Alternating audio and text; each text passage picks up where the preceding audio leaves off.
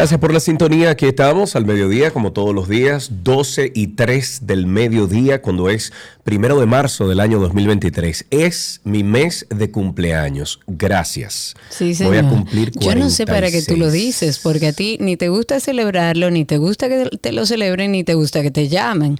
Entonces, al final del día, el que sea tu mes aniversario o tu mes de cumpleaños, ¿cuál es el sentido? Avisarlo, ¿cuál es el sentido? No sé, avisarlo. avisarlo y ya. Señores, buenas tardes. Gracias por sintonizar la 91.3, 91.1 FM. Esto es 12 y 2. Estamos aquí por, vamos a cumplir 14 años al aire, 20 años plus en esta emisora desde el año 2003. Yo cumplo 20, Karina cumple 22. Y bueno, para nosotros es un placer todo el equipo de 12 y 2 acompañarlos. Sí, señor. Siempre es un placer. Vamos a iniciar el programa con todas las informaciones que acostumbramos como para ponernos al día de todo lo que está aconteciendo en nuestro país.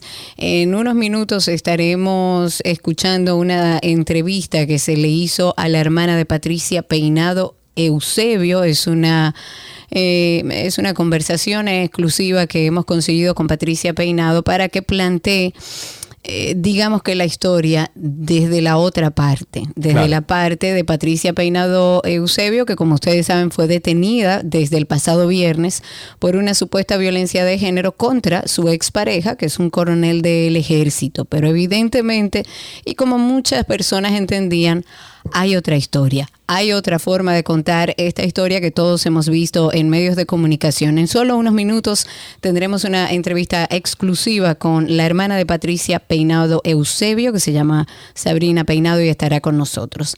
Pero tenemos que empezar el programa hablando del COVID. Ah, ya hoy Hace tres años, exactamente, un día como hoy, primero de marzo, pero hace tres años, las autoridades sanitarias del país confirmaron el primer caso del, de COVID-19. Recordemos que fue un italiano que estaba vacacionando en la provincia de la Altagracia desde el 25 de febrero. Se sintió como medio mal, por lo que fue a un centro de salud de la zona y fue y resultó ser el primer positivo de en ese momento eh, conocido y con un virus que era completamente desconocido y temido virus por toda la población. Él permaneció ingresado, recuerden, un reguero de días, 54 días en el hospital. sí, señores. y uno decía, pero ¿y ese señor todavía tiene COVID? sí, y daba positivo, y daba positivo. Estaba en el hospital militar Ramón de Lara de San Isidro, parece que como que fue ayer, pero los meses de, toques de queda, de restricciones, de mascarillas, de vacunas, ahora ya son parte de los recuerdos de, de esa pesadilla que vivió el mundo. El virus ha evolucionado al punto que de acuerdo al más reciente boletín de, epidemiología en nuestro país, solo hay 148 casos activos, hay 5 detectados en las últimas 24 horas, hay 3 pacientes hospitalizados a causa del virus, hay una positividad actual del 16.13%. El COVID ha perdido preeminencia, según lo que dice el presidente del Colegio Médico Dominicano cuando fue consultado sobre el tema. Pero eh, la verdad es que sorprende que estemos hablando de que ya pasaron tres años. Uno siente como que fue ayer que uno estaba en medio de esa situación con el COVID. Así es. en otro tema, y bueno, ya lo, anunciaste, la directora de Recursos Humanos del Ministerio de la Vivienda y Edificaciones, Patricia Peinado Eusebio, fue detenida, como todos sabemos, desde el pasado viernes por una supuesta violación de género contra su expareja. Él es un coronel del ejército que la acusa de haberle agredido y destruido su apartamento. Eh, que, hay que especificar, ese apartamento todavía es de los dos, no es de él solamente, y eso lo vamos a escuchar en la entrevista. Es un bien de, los dos, de la familia, de pareja, que, que, todavía están casados legalmente. Bueno, eh, dijo a través de su abogado que su ex esposo se hace la víctima y que la razón por la cual subió ese video que se viralizó en redes se debe a que ella no cedió a su chantaje de que, eh, de que retirara una demanda de manutención de los hijos de ambos y a que le dejara la custodia de los menores. Como se describe en la acusación eh, que depositó la Fiscalía del Distrito Nacional, el abogado de Peinado Eusebio dice que el incidente grabado por en, en ese audiovisual es de octubre del pasado año, primero de octubre del pasado año, y dijo que la víctima realmente fue ella eh, y que el coronel Cristian del Rosario de la Rocha trató de agredirla físicamente y la lanzó al suelo. El coronel había solicitado al Tribunal Civil de Niños, Niñas y Adolescentes del Distrito Nacional que se le entregue la custodia de los niños, pero la sala civil rechazó la solicitud hecha por el coronel Cristian del Rosario. Exactamente. Cuando sale esta noticia, la verdad es que movió mucho al morbo. Yo, en mi caso particular, traté de mantenerme un poco al margen para entender qué estaba pasando. Todavía y incluso escuchando a Sabrina Peinado, em, la situación no está clara, pero evidentemente hay dos historias completamente distintas y entendíamos que era justo que se le diera voz también a Patricia Peinado, que hasta el momento no había eh, tenido la oportunidad de contar su versión. Lo hace en nuestro programa su hermana Sabrina Peinado, que es hermana de la acusada, y compartió con nosotros de manera abierta, de manera orgánica, lo que ella considera la otra cara de la moneda. El pasado viernes en la tarde se difundió la noticia de que la señora Patricia Peinado, directora de Recursos Humanos del Ministerio de Vivienda, había sido conducida a la Fiscalía de Violencia de Género del Distrito Nacional por una querella interpuesta por su aún esposo, el coronel Cristian de la Rocha. Fue una noticia que llamó muchísimo la atención, ya que, bueno, por lo general, los casos de violencia de género, los que se llevan la cobertura de los medios de comunicación son los casos en que la mujer es la víctima. El próximo jueves 3 de marzo será conocida la solicitud de medida de coerción por la Oficina de Atención Permanente en el Palacio de Justicia de Ciudad Nueva en contra de la imputada y en este momento tenemos con nosotros vía telefónica a su hermana Sabrina Peinado, quien es señalada por el Ministerio Público de haber estado presente durante el hecho ocurrido el 1 de octubre del 2022. Sabrina, gracias por la confianza y otorgarnos esta conversación con nosotros. Gracias. Muchas gracias a ti por permitirme presentar y que escuchen la otra cara de la moneda, de lo que está sucediendo, de la injusticia que está sucediendo con mi hermana Patricia Peinado. Así es, por eso eh, te estamos llamando en el día de hoy eh, para que nos diera tu versión. ¿Dónde se encontraban tú y tu hermana Patricia antes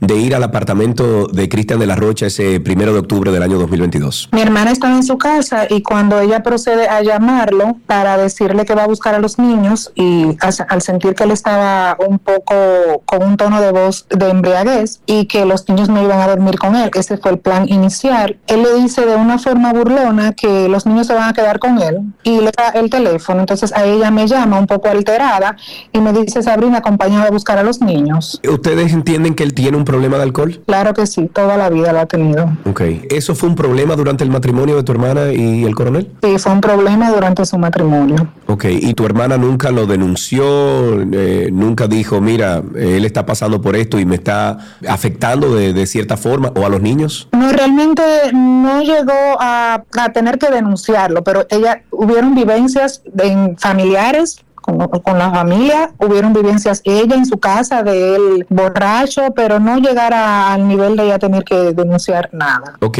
entonces la motivación de ir al, apartamento es a buscar los niños por la sensación de que él estaba eh, alcoholizado. Él estaba alcoholizado, eh, no, había, no había condiciones porque el apartamento estaba vacío. Él no vive aquí, él vive en Santiago. Los niños no tenían ropa, no había cama donde dormir, solamente estaba la cama matrimonial de ellos dos y las habitaciones de los niños estaban vacías. Cuando nosotros llegamos al apartamento, entramos por el lobby, saludamos al señor que ya nos conocía, subimos, tocamos la puerta y la niña viene y nos abre la puerta. Entonces ahí entramos y ahí pudimos acceder al apartamento. Ok, y entonces, ¿por qué las ventanas rotas? ¿Por qué la puerta de adelante tiene el vidrio roto? Bueno, hubo un forcejeo, realmente las cosas se salieron de control, porque cuando mi hermana me dice, ve busca las cosas de la niña, ya yo tenía la niña lista, voy y busco las cosas, mi hermana se dirige al estudio a buscar al niño varón y él se le para enfrente como, como enfrentándola. Cuando ya yo voy hacia la niña, hacia donde ella con la niña, que le digo ya vámonos,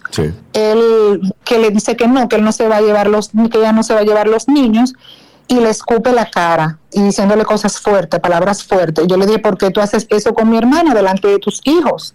Y entonces ahí empuja, me tira al piso, no me rompe la nariz, pero sí me, de la fractura. Ya yo en el piso, pues ahí se, se armó la trifulca y dentro de esa situación ocurrieron esos daños que hubieron en la propiedad de ambos. Eso es bueno que todo el mundo lo sepa. La propiedad aún sigue siendo de ambos y aún están casados. Ya él tiró a mi hermana en el piso, le estaba ahorcando, mi hermana perdió el conocimiento, yo tuve que poner, fue algo como que yo, yo te lo quito, tú me lo quitas la vecina salió, me pidió que le llevara a la niña, me pidió que me quedara con ella. Yo le dije, no puedo dejar a mi hermana sola. Mi hermana me saca del apartamento para que yo me lleve el niño, se queda sola con él. Realmente quien sale en los videos pisoteando los cuadros que ya estaban en el piso, los cuadros no los tiramos nosotros, los cuadros no los rompimos nosotros, los cuadros se, fueron abajo con, el, con la trifulca que hubo. Mm. Y la impotencia que yo sentía fue la que me la que me hizo hacer eso. Entonces las mordidas y los golpetazos que tiene eh, que presenta el coronel como parte de su acusación es parte de ustedes defendiéndose. Nosotras defendiéndonos para yo podérselo quitar de encima a mi hermana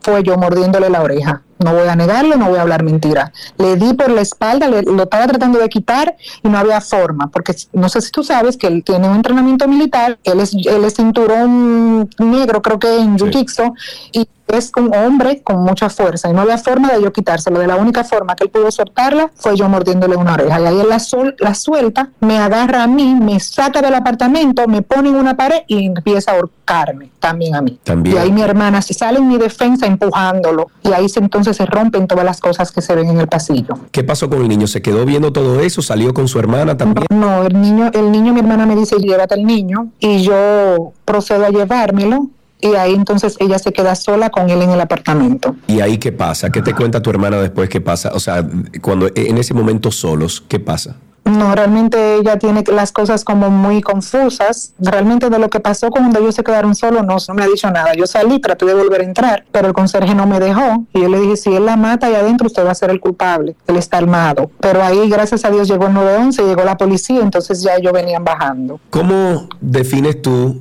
la relación de tu hermana con el coronel durante todos esos años. Háblanos de esa relación de ellos dos.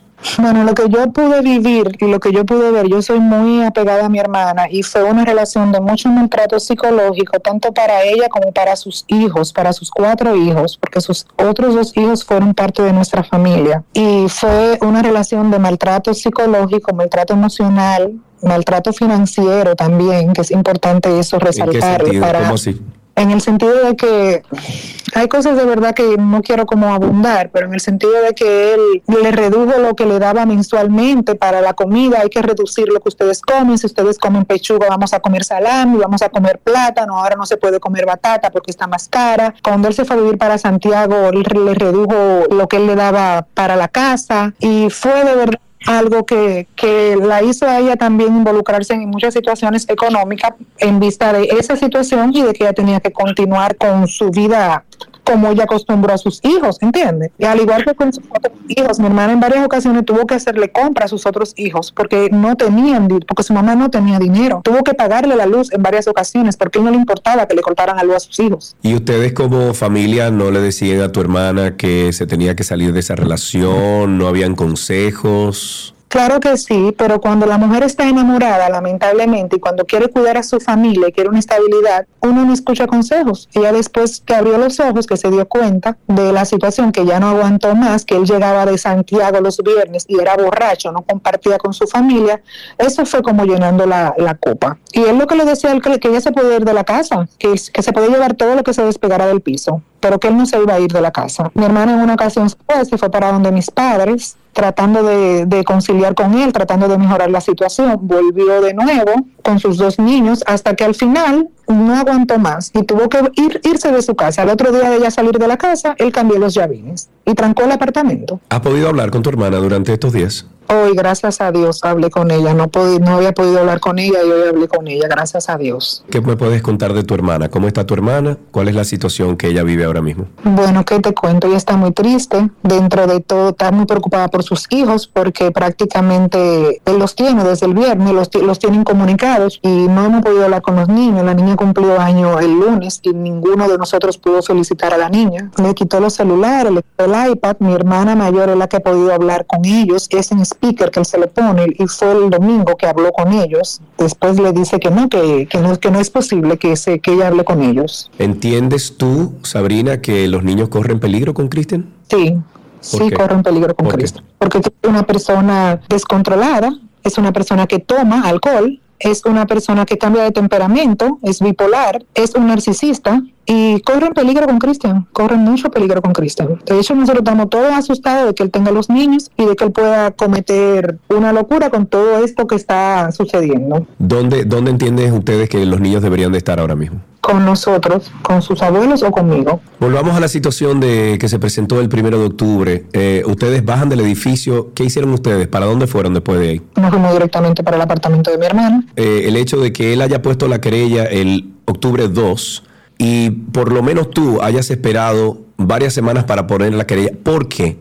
¿Tú sabes por qué no lo hicimos? Porque mi papá lo llamó y él le dijo a mi papá, tranquilo, don Junior, que yo no voy a hacer nada, yo me voy para Santiago. Nosotros no queríamos, primeramente porque es el papá de mis sobrinos, no queríamos, no queríamos que esto pasara a mayores, no queríamos hacerle daño a él en su carrera, en su profesión, en su trabajo. Y tampoco queríamos que, se, que hubiera un escándalo como el que está sucediendo ahora. Aparte de que mi hermana tenía mucho temor de él, temor de que sus hijos se enteraran de cosas. Y mi hermana no quería, mi hermana me decía, no Sabrina, cálmate, no Sabrina, tranquila, vamos a dejar todo así. Estaba tratando de llevar la fiesta en paz con él. Y yo fui la que, a escondida de Patricia, fui a la fiscalía porque yo dije, ya esto hay que pararlo. Ah, fuiste tú que convenciste a, tu hermana para ir a la fiscalía. Fui escondida de ella y cuando fui a la fiscalía lo primero que me dijeron es que yo tenía que llevar a mi hermana que yo me tenía que comprometer, ¿no?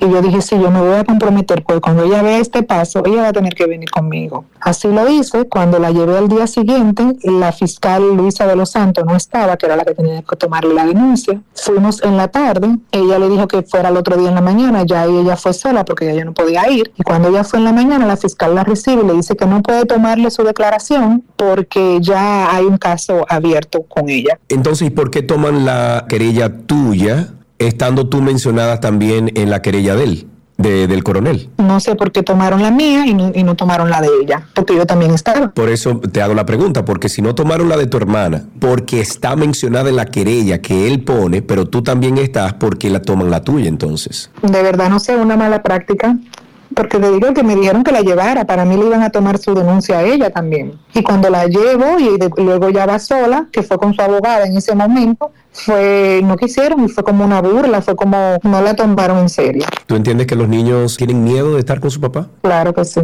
Claro que sí. ¿Qué tú entiendes, Sabrina, que ha sido lo que nosotros en los medios hemos entendido mal de todo lo que ha pasado con tu hermana y, el caso del coronel? La victimización que él ha querido eh, venderle a los medios. ¿Tú crees que todo ha sido construido por parte de él? Claro que sí, porque no, los hechos no pasaron como él lo ha querido vender, es lo primero. ¿Por qué todo no salió inmediatamente? ¿Por qué sale cinco meses después? ¿Por qué la apresan cinco meses después? Por eso te digo que ¿por qué duró tanto para ejecutarse esta situación? ¿Qué él quiso hacer ahora con eso? Fue todo como muy bien armado un fin de semana largo, la custodia de los niños la íbamos a ver hoy, ella no pudo ir a eso. ¿Hay algo que quieras decir, poner a la gente claro en todo lo que está pasando aquí antes de despedirnos? Bueno, realmente el objetivo de esto es que la gente entienda que hay otra cara, que no es como él lo ha querido vender, que las hechos pasaron como yo lo estoy narrando, tal cual, no estoy ocultando nada de lo que sucedió ese día, que se entienda que, que mi hermana tiene quien la apoye, quien la proteja, que tiene familia. ¿Qué quieres tú que ocurra en los próximos días? Que haya justicia, que se haga justicia y que se aclare la verdad. Sabrina, te agradecemos muchísimo el, tiempo, te agradecemos el hecho de que hayas confiado en este medio para dar esta versión que no conocíamos y estamos abiertos a cualquier otra eh, conversación que quieran ustedes eh, tener con nosotros. Muchas gracias a ti. Hemos conversado con Sabrina Peinado con relación al caso de violencia de género en contra de su hermana Patricia Peinado. Ojalá y que eh, se cuiden los niños en todo este caso, que creo que son los que más pierden. Hasta aquí esta entrevista con Sabrina Peinado. Evidentemente, esta es una entrevista que se realizó en el día de ayer, eh, por eso ella habla que, exacto, anoche, ella habla de que había podido hablar con su hermana, no se refiere al día de hoy, sino al día de ayer, mientras Diego, eh, Diego, Sergio hacía esta entrevista. Eh, abrimos este espacio para dar oportunidad a escuchar la otra historia. Este programa siempre está abierto si el coronel quiere dar su versión, aunque es la primera versión que se ha expuesto a través de los medios de comunicación, el programa siempre estará abierto a recibirlo. Lo que llama la atención en este caso es primero el tema de los niños, tal como decía Sergio finalizando la entrevista, creo que desde el gobierno deben procurar porque esos niños primero reciban atención psicológica para que puedan entender todo lo que vivieron y vieron en medio de esta trifulca de sus padres generando violencia delante de los niños y segundo tomar la decisión de con quién quedarán esos niños velando por los intereses y la salud mental de, de esos niños, de los pequeños de Patricia Peinado, pero también de aquellos que son del mismo coronel y que según la hermana también han tenido situaciones similares y de angustia alrededor de, su padre. Reitero, el programa está abierto para que ustedes, eh, para que si el coronel quiere hablar con nosotros puede hacerlo. Ahora, hay versiones distintas dentro de los comentarios que vamos viendo en YouTube. Hay uno que dice que es mentira, que ellas llegaron voceando. Yo soy una, no tengo ánimo de justificar, ya la justicia dirá cuál es la verdadera versión, pero yo soy una. Que si mis hijos están ahí adentro, a mí no me importa nada. Bueno, pero no eres, no eres quien llegó allá ese día.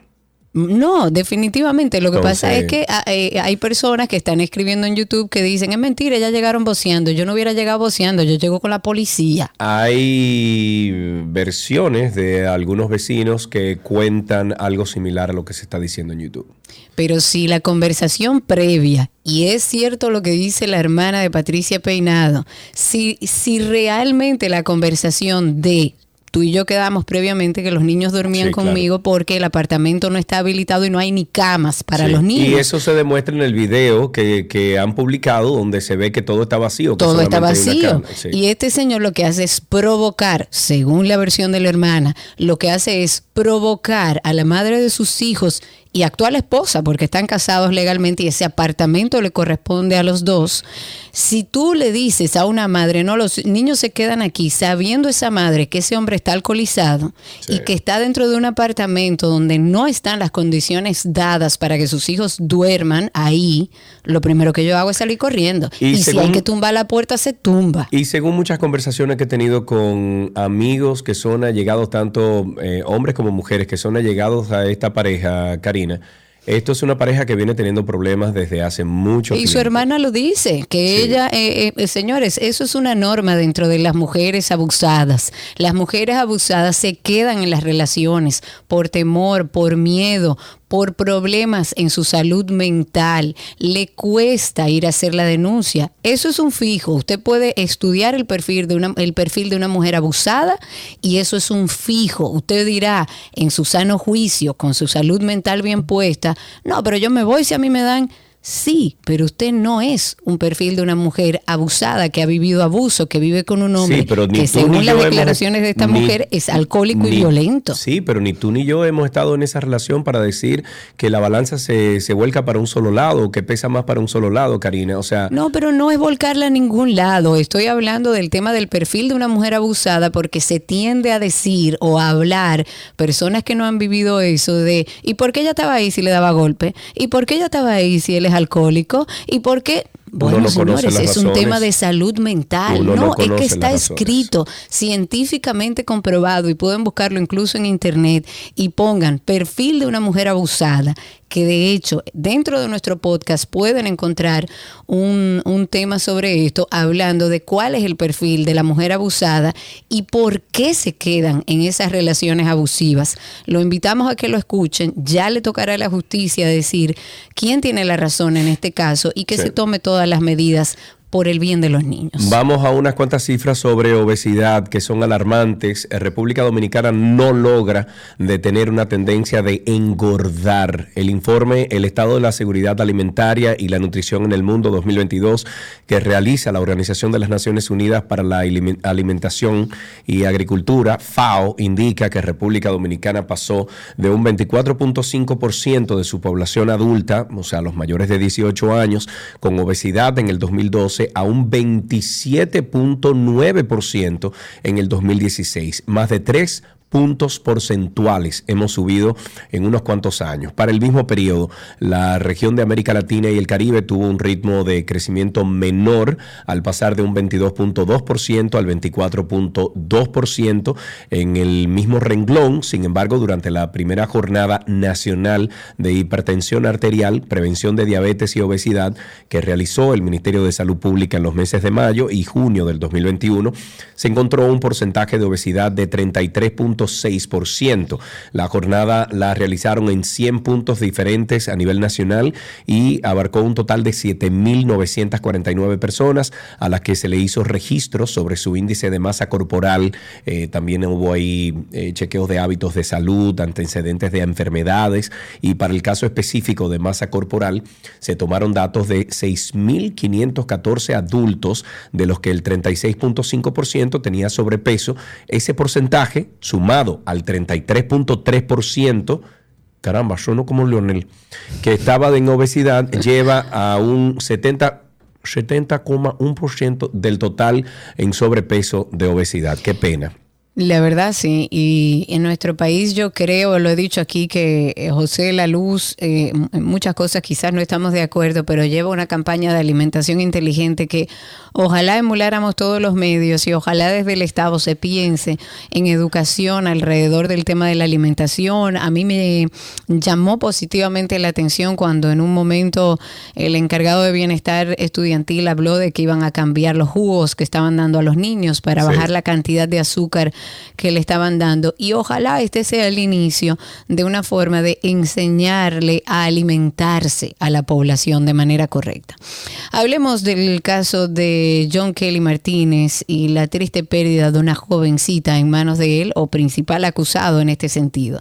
La Fiscalía de la provincia de la Altagracia arrestó la tarde de ayer a la esposa del maestro John Kelly Martínez. Ella es docente también, se llama Jaycee Berenice Espinal Rijo. También detuvieron a Fran Eligio Paniagua Pilier, eh, por estos ser, supuestamente, según el ministerio, cómplices de homicidio y de ocultar evidencias que forman parte de la investigación de la muerte de este estudiante de 16 años, Esmeralda Richies. Fran Eligio Paniagua fue el hombre que le compró a la esposa del profesor el carro en el que este se movilizó con Esmeralda, eh, con un primo y con otras estudiantes, se fueron a la playa la noche antes de la muerte del adolescente. Y según una fuente, los hoy detenidos tenían conocimiento de que esas evidencias estaban siendo solicitadas por el Ministerio Público e intentaron distraerlas. Esto en violación a los artículos, bueno, a varios artículos del Código Penal Dominicano en, prejuicio, en perjuicio de Eligio Richies Castillo e Isabel Martínez, que son, por supuesto, los padres de la joven Esmeralda y en perjuicio del Estado Dominicano. A casi un mes del hallazgo de los cuerpos sin vida de Luis Miguel Jaques Rodríguez, este señor de 32 años y Elizabeth, eh, perdón, Elizabeth eh, Almarante Pacheco de 24 años, quienes fueron reportados como desaparecidos, las autoridades mostraron los primeros datos de la investigación. Sin embargo, aún se mantienen preguntas en el aire. En el esquema difundido por el Ministerio Público, la Policía Nacional y la Dirección de Investigaciones Criminales de CRIM se señala a siete hombres como presuntos autores de los asesinatos. De esos, Dylan Alberto Ortiz figura como cabecilla y quien, según la policía, huyó a Estados Unidos donde tiene residencia. Las autoridades indican que el prófugo y las víctimas eran socios, pero no especifican qué tipos de negocios era que lo unían. Y para dar con el prófugo, Dylan Alberto Ortiz, el vocero, indicó que se solicitará la colaboración de la Interpol, que es la Organización Internacional de Policía Criminal, para su localización en los Estados Unidos y posterior repatriación al país para su sometimiento a la ley. Aquí nos está comentando Pablo, dice, pero Sergio, en un país de empanada, fritura, pica pollo y tostadas en todas las esquinas, ¿tú crees que no serán gordos? El, el pobre no se puede poner a dieta. Yo opino diferente, Pablo. Eh, yo creo que sale más barato comer de una manera consciente, porque al final la alimentación consciente lo que te invita es a consumir productos naturales, no envasados, sin conservantes, que regularmente son más baratos que los que ya vienen con todo ese azúcar y con toda esa carga de conservantes. Los tubérculos son maravillosos, el arroz, todos los tipos de habichuelas que consumimos en nuestro país como alimentación base, nosotros tenemos una buena alimentación, mejor que muchos países que consumen muchas harinas y que consumen otro tipo de cosas. Lo que deberíamos enseñarle a esa gente es que hay cosas como las frituras, como aquellos alimentos cargados de azúcar, que son más caros y que le están haciendo daño. Pero para mí una alimentación consciente es más barata que la alimentación que regularmente llevamos.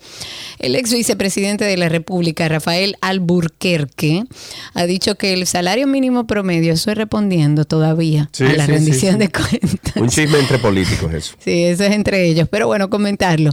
Dice el ex vicepresidente de la República que el salario mínimo promedio del 2011 era 9.905 pesos que alcanzaba para comprar el 88% de la canasta familiar. Alburquerque, por supuesto, al referirse a lo expresado por el presidente de la República, Luis Abinader, en su discurso de rendición de cuentas, dijo que el presidente presentó muchos datos contradictorios. Por ejemplo, él explica que en el año 2011 la canasta familiar del primer quintil, que es el quintil del sector de la población más pobre era de 11.265 pesos y el promedio del salario mínimo era de 9.905 pesos. O sea, que como les decía al principio, alcanzaba para el 88% de la canasta familiar. Pero él dice que en el año 2023 la canasta familiar del quintil, del quintil 1 se ha disparado a 44.211 pesos y el salario mínimo de la gran empresa es de 17.873 pesos mensuales, lo que según él apenas representa el 41%, de, de manera que no se puede hablar de esa forma porque son números del Banco Central y eso lo que permite es hacer lo que yo estoy haciendo ahora, desmentir al presidente de la República. Cierro cita de Ramón Alburquerque. Hmm. Los padres de Donnelly Martínez denunciaron. Rafael, perdón, dije Ramón. De Rafael. Los padres de Donnelly Martínez denunciaron el día de ayer que la policía está protegiendo a la gente que le quitó la vida al niño. En medio de esta conmoción generada por esta tragedia, los padres del niño Donnelly Martínez dijeron que están indignados porque el agente policial a quien se le atribuye haber cometido el hecho fue llevado a operaciones especiales y no a un centro penitenciario común. Durante una entrevista, el padre del menor dijo y estoy citando, esto es otro fraude, el sistema no sirve, siento que se están burlando del dolor de uno, es una cárcel de policía, creo que mi hijo y todos los que han pasado situaciones como estas merecen justicia. A ese caballero eh, que quizás esa palabra le queda grande, no lo enviaron a una cárcel pública, sino a un resort, una cárcel donde tienen todos los privilegios y los fines de semana eh, puede ver a su familia incluso. Bueno, la pareja le envió un mensaje al presidente Luis Abinader y dijeron que para qué envió a la vicepresidenta si al final no harían nada. Y continuó citando, dice, la vicepresidenta nos preguntó qué queríamos como familia y le dijimos que queríamos justicia, que lo destituyeran y sin embargo no han hecho nada. Por el contrario, lo están tratando como un super policía. Mucho se ha hablado de, de eso, Sergio, de, de que aquellos policías que están protegidos porque es bueno que sepan y bueno, esto no, es un secreto para la ciudadanía. Karina, Karina, entre bomberos no se pisan la manguera, punto. No, pero no solamente eso, Sergio, hacia arriba están realmente los jefes de esos policías que cometen eh, eh, esos eh, actos antisociales, vandálicos y en este caso hasta quitarle la vida a un menor de edad. Muchas veces eh, por no decir que en todos los casos, sino generalizar, muchas veces esto viene desde arriba. Esos son los pichones que salen a buscarse, que ponen, que ponen la cara y si hay algún problema, pues el que paga eres tú. Al final, eh, lo que tenemos es que exigir justicia. Es cierto que en esa cárcel donde enviaron a, a este encartado dentro de este caso o a este acusado, eh, es una cárcel tranquila, chévere, de donde él puede estar tranquilo. La verdad es que no sé, eh, o más bien entiendo perfectamente la postura de la familia a sabiendas de que se está dando un trato aparentemente em, eh, que, que está por encima de lo que ha hecho este policía. Pero además, además, hace entender que están tratando y apostando al olvido. Ojalá y no sea así, ojalá y lo que estén tratando es de proteger a ese policía para que no se lo lleven y vamos a ver qué pasa en lo adelante. Pero la familia tiene todo el derecho de decir lo que está diciendo porque así se estila cuando están defendiendo a un policía y eso es lo que está sucediendo en este caso. Advertencia, este episodio contiene temas delicados. Las estadísticas no muestran la realidad de lo trágico que es la realidad del abuso en nuestro país. Con muchísimo temor, evidentemente, porque si me amenazaron, mira, si hablas, te pasará esto, le pasará algo a tu madre. Nunca dije nada. Y hoy vamos a hablar de un tema que que nos une a muchos en el silencio. Me decía que si yo se lo decía a alguien, iba a quemar nuestra casa con mis hermanos y mis padres dentro, y que yo me iba a quedar sola en el mundo y que nadie iba a saber por qué. El temor que eso me daba con tan solo ocho años no se lo puedo explicar. Y volvió a pasar y volvió a pasar y volvió a pasar. Aunque se pueda comunicar verbalmente, el niño no entiende lo que está pasando. El niño no sabe lo que es abuso sexual porque no tiene ninguna experiencia en lo que es el desarrollo de la psicosexualidad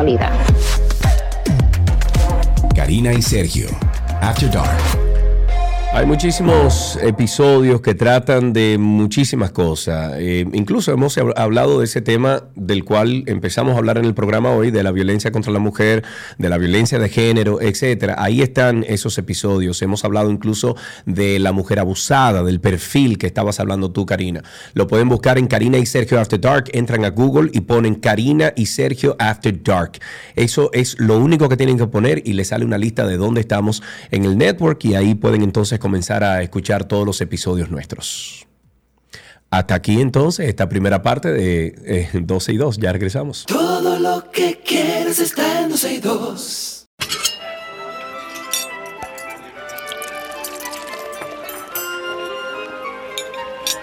Ula la me mancha. Comida de Gabriela Paz, que se pone y sí. Me voy. Hola, Gaby. ¿Cómo estás? Bueno, todo bien por aquí. Todo bien, todo bien. Gabriela Reinato está con nosotros. Estamos en nuestra receta y tenemos una semana interesante porque, mira, yo no sabía que podíamos hacer recetas con puerro, puerrón. Eh, tenemos que seguir explicando las diferencias. Pero vamos a hacer una semana completa. Ayer hicimos la primera que pueden encontrar en 12y2.com. Hoy que preparamos, Gaby. Bueno, seguimos con esta semana, como muy bien dices, de puerro ancho, puerro chino, puerrón, en inglés. Y todos los puerros. como LEAK, L-E-A-K, eh, o sea que sí vamos a estar trabajando con esto. Ayer compartimos una receta que voy a subir ahora porque ayer subí la, receta de la salsa de pimientos asados que ah, está buenísima. Entonces por eso quería darle la continuación con los eh, puerros eh, asados que hicimos o puerro al horno con esta salsa. Hoy vamos a hacer una sopa de puerro ancho eh, con papa que es muy rica, la podemos comer caliente, tibia o inclusive fría.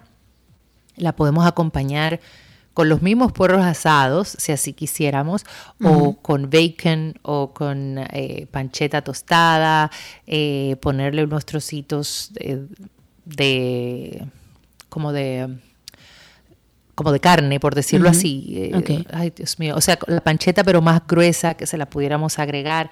En fin, es muy rica, es muy sutil y vamos a decir que es bastante elegante, bastante fácil de hacer.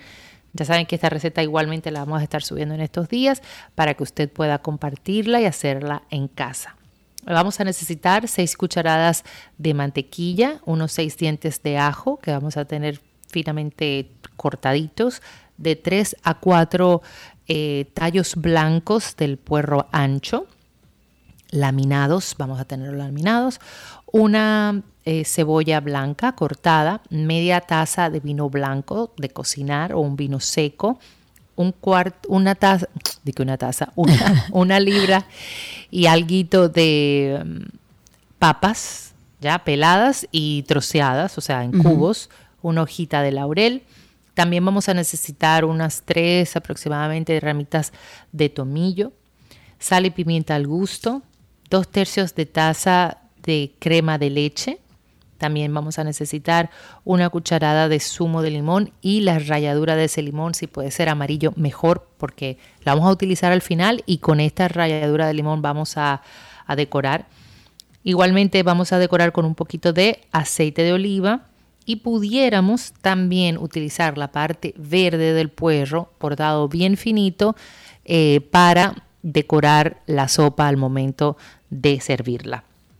Como les dije, es una sopa muy rica que se puede comer caliente, a temperatura o fría en shotcitos que va súper, súper rica.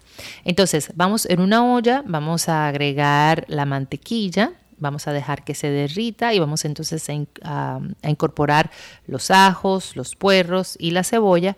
Vamos a mover, bajamos el fuego a fuego bajito y aquí lo vamos a dejar cocinar por alrededor de unos 7 minutos aproximadamente, evitando que se queme. Por eso hay que estarlo moviendo constantemente y el fuego tiene que estar bajito.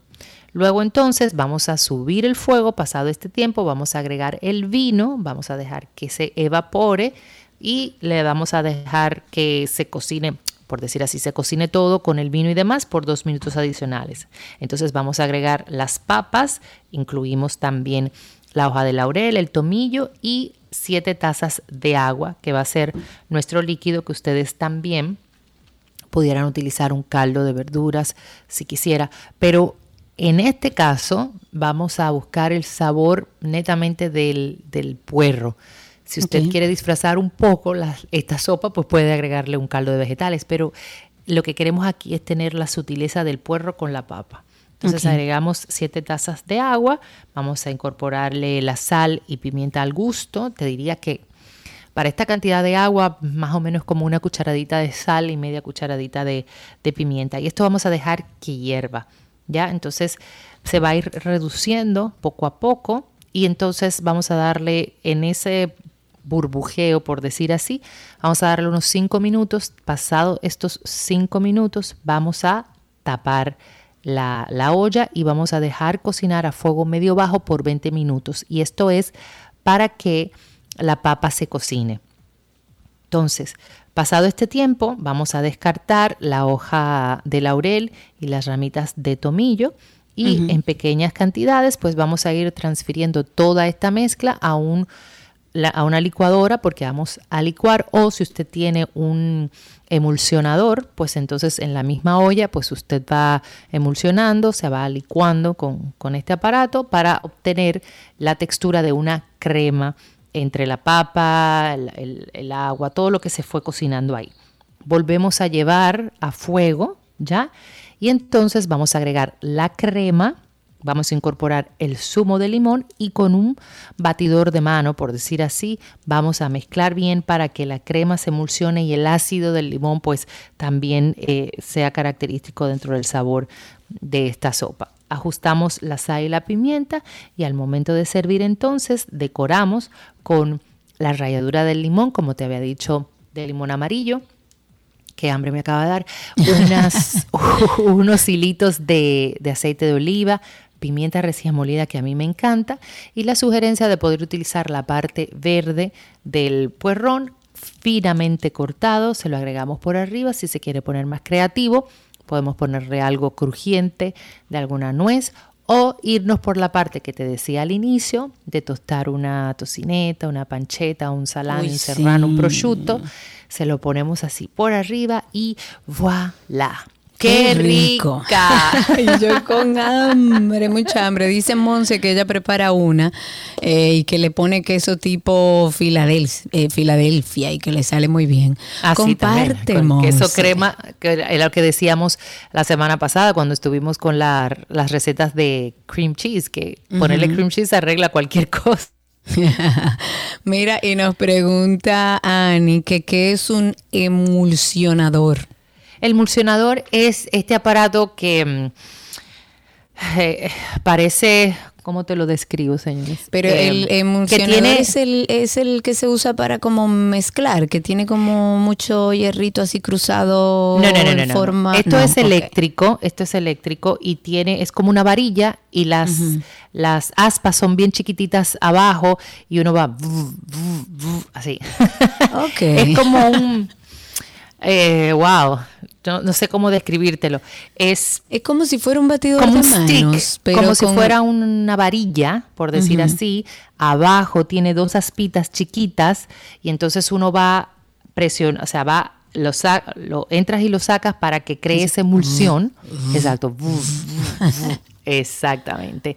Y eh, te ayuda. Pero es un batidor, es un batidor de mano, me imagino, que viene incluso con varias cabecitas. No. Y me imagino que una de esas pudiera ser un este viene, No, no, no. Este viene con una sola, con ah, una sola cabecita, por decirlo así que tiene unas aspitas pequeñas abajo. Es como si fuera un procesador eh, de mano.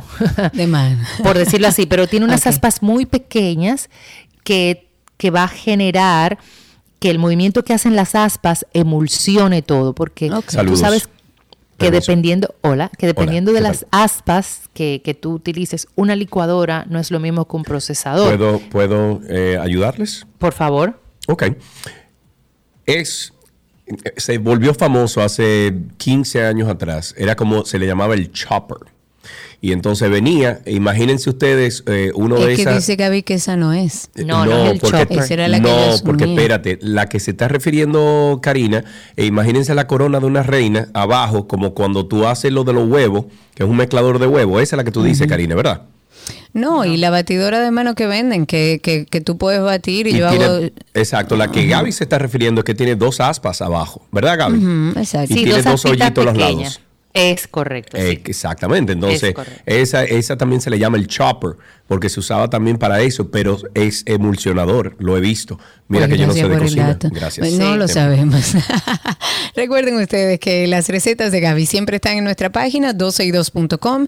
Pueden darse la vueltecita por la cuenta de Instagram de Gaby, que casi siempre comparte todas las recetas que hace aquí con nosotros al aire. La pueden seguir como gabriela.reginato. Gabriela.reginato. Y recuerden los potes mágicos. Voila RD. Señores, compren esos potes miren las cosas que pueden hacer ahí en, la cuenta de Instagram de Voila RD. Gaby, gracias. Un beso enorme. Voy a buscar una foto para subirlo. Por favor. Y que sepan de qué, de qué estoy hablando, porque eh, para mí, o sea, no sé cómo explicar. Eh, no, no, aquí han dicho de todo, molenillo, batidora, no, no, no, eh, es el que hace puma la leche, ese es una batidora. Yo te voy, a mandar, te voy a mandar una foto, Cari, ahora mismo a tu WhatsApp para que tengas la idea, porque quizás tú, viéndolo, ya sabes qué es. Claro. Mándelo por favor y lo vamos a compartir a través de YouTube para aquellas personas que tenían y para nuestra amiga Ani que tenía la pregunta de que era un emulsionador. Gracias, Gaby. Un beso enorme, nos escuchamos mañana. Chao, chao. Así será. Chao, chao. Hasta aquí nuestra receta del día.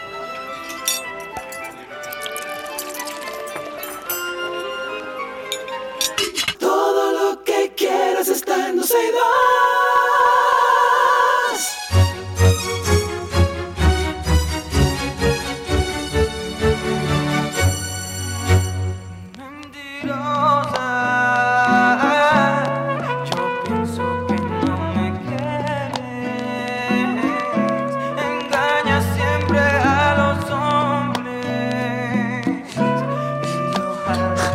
Mira, mira la cara, Mariano.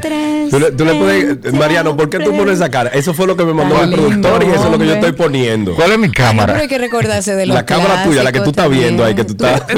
Tú habla normal, olvídate de la cámara. Amigo, mira, eso fue lo que me mandaron. ¿Qué hago? Yo ¿Cuánto tú quieres que ponga? Dios. Pero es que Al aquí tiene clase. Pero es que ha pasado tanto tiempo que ya yo no soy ñato. O sea, ya.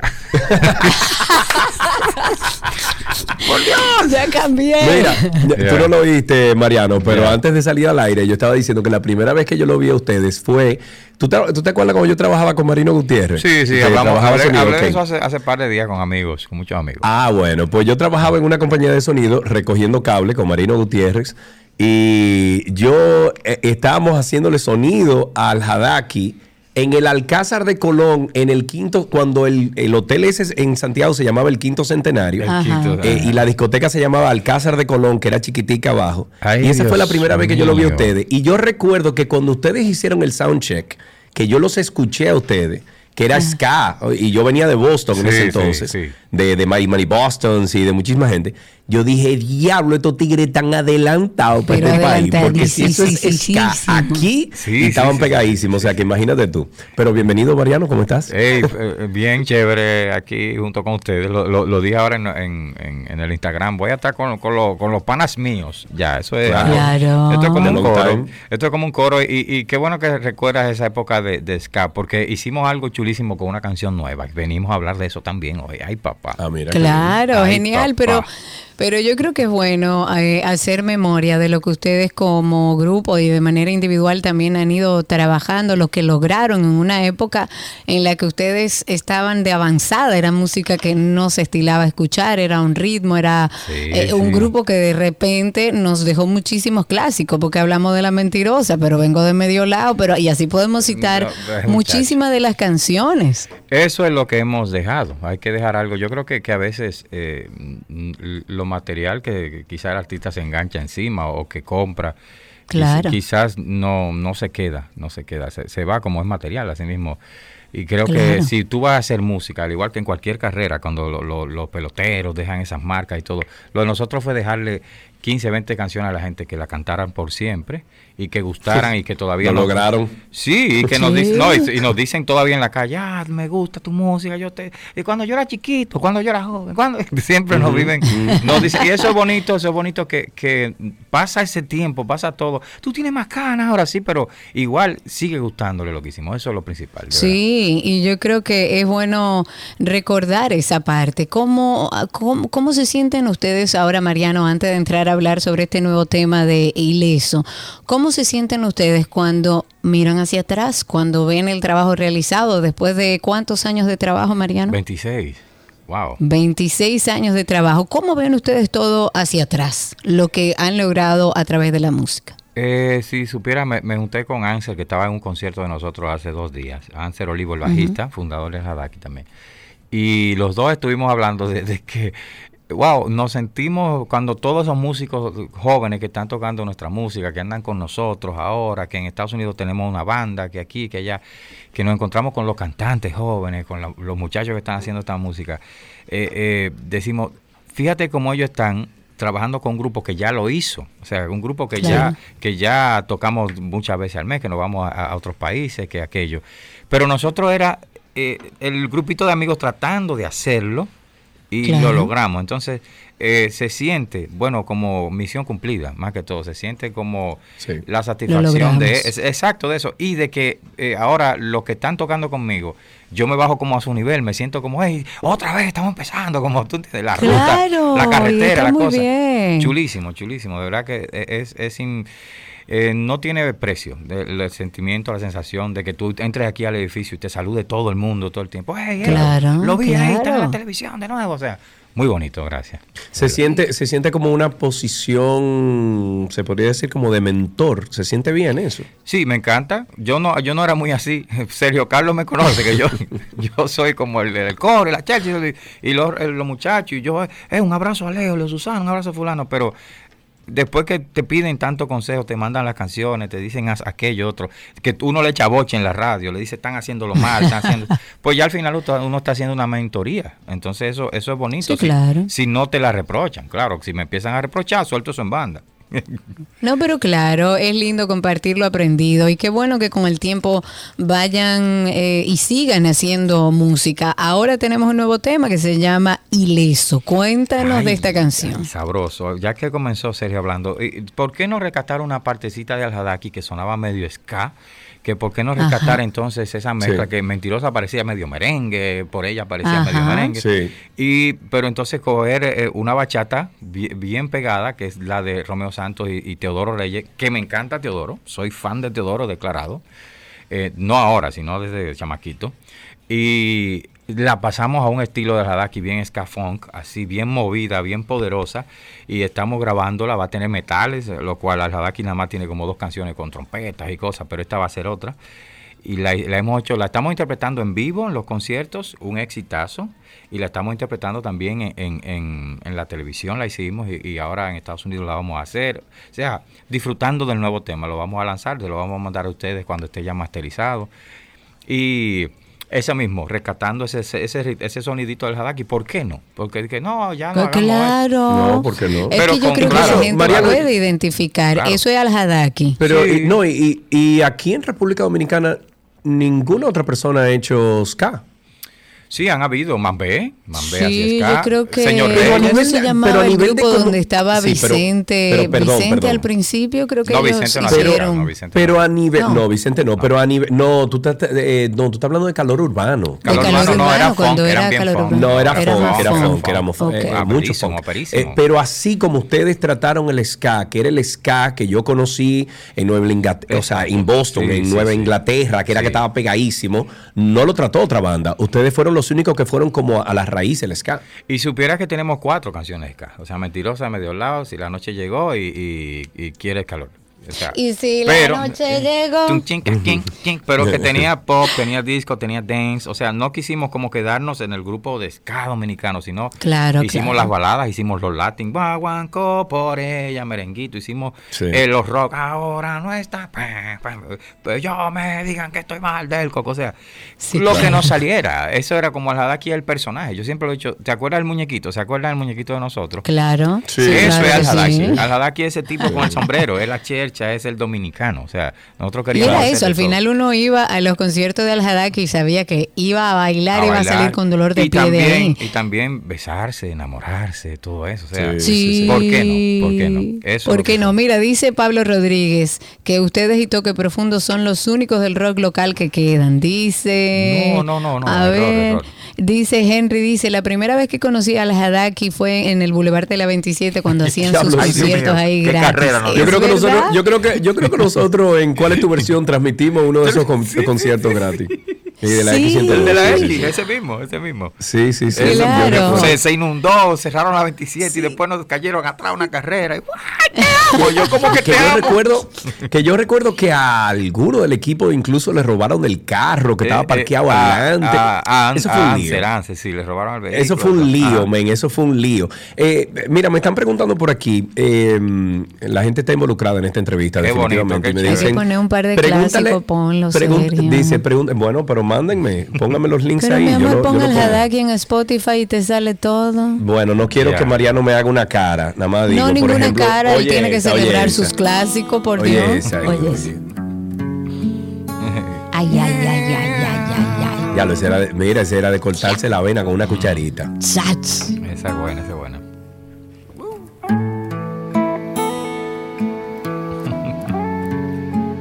Una de las más tocadas en Spotify de, de ustedes es Sí, esa. claro, claro. Quien habla no sabe cómo puede ser que una caricia no quiero borrarla de mi piel más allá. Por más que intento. Yo me pongo mal, a mí es que se me... Una de las más Oye, pero ¿qué te tocadas voy a decir? por obligación, o sea, en todos los Sí, sitios. Oh, mire, y ustedes tienen actualmente casi 20 mil personas activas en, en, en, eh, ¿cómo se llama? En Spotify al mes. Eso, Sí, eso sí, es todavía bonito. es una fanaticada, ¿eh? Eh, bueno, se recibe, se recibe con todas las plataformas, más lo de YouTube, más eso, sin estar, sin estar pegado, se reciben 3, 4 mil dólares fácil. Ah, bueno, pero bien, señores, sí, bien. pero bueno, y, y- y una así, cosa, y- no, no, porque hay gente que está recibiendo 40 mil dólares. ¿Tú entiendes? Ah, Sí, no, claro. eso No, ya por, el volumen, claro, por el volumen. Sí. Pero por lo que tenemos de éxitos y de recuerdo y eso re- resuelve. Y aquí en Dominicana, en el cuanto al renglón pop, pop balada, pop rock, pop, pop alternativo, eh, uno de los que más recibimos también en, en, en Soda y Spotify, en, los royalties locales. Porque si ustedes van a los supermercados, a los bares, a los clubs, a los hoteles y todo, eh, nos asocian con todos los cantantes de, de Alejandro Sanz, o como con Juan Luis, o como con Tribu Sí. del Sol, o Pavel, tú sabes. Salen, salen como sugeridas. Estamos asociados Ajá, y siempre sonamos. Gracias a Dios, gracias a Dios. Ok. Mira, la pregunta que hacían aquí, eh, me dicen, pregúntale a Mariano si hay algunas de las canciones del pasado que le, cambiaría, que le cambiarían algo. Vivir. Si le cambiarían algo. Yo no dudo en decirlo, vivir. El puente, Vivir, el puente no me gusta para nada. el puente es el cambio de la canción. No me gusta. O sea, yo tenía la canción concebida entera, concebida entera, y la hice sin puente. Entonces los, muchachos, oye, pero Mickey, que estaba haciendo el arreglo de la guitarra, dice, pero es que te falta un puente, le falta algo. Y yo, sí, pero es que no tengo un puente. Y ya había que grabarla. Inventé un puente forzado, malísimo. La gente Sin embargo, la canción fue un éxito. vamos a escucharlo un poquito. Escuchemos un poquito. como serpiente arrastrándome, como una araña colgándome en ti, como la luna sonriendo. ¿Dónde viene el puente para escucharlo? Más adelante, más o menos. El minuto dos y pico ya para allá. Minuto, ahí, ahí va, minuto. Por ahí viene. Yo solo esperaba otro amanecer para ver si por siempre. Ya lo señores, pero bien. Más, para allá. Más para allá, pero, pero, por ahí viene. Por ahí, viene. ahí viene, yo creo. Ahí, ahí. Sí. ahí viene. Por el que viviríamos los Ahí es que viene, yo creo. Viene tu, tu, tu, pesadilla. No, no, no, ahí venía era otro coro, está bien. Ya, eh, y por ahí no, bueno, nada, el caso es que, oye, yo te voy a decir algo, el puente, sin puente, con puente, la canción fue un éxito. Sí, sí, pero son cosas personales, o sea. Sí, no, eh, claro. Los muchachos se ríen de la banda, que me la piden en todos los shows y dicen, ahí va tu puente, ahí va tu puente. Pero, pero lo que pasa es que la gente se adueña, la gente, el puente dice, pero quedará un camino. Que, Óyelo ahí. No. Después de ese ching al finalito ahí entra. Ahí entra. Ok, vamos a ver. Aquí viene, aquí viene. Después de ese pedacito entra, yo creo. ¿ah? A ver. Quería dar su mitad y por siempre, por siempre Ahora viene el puente. Vamos a ver, la, la, la pesadilla viene. Sí.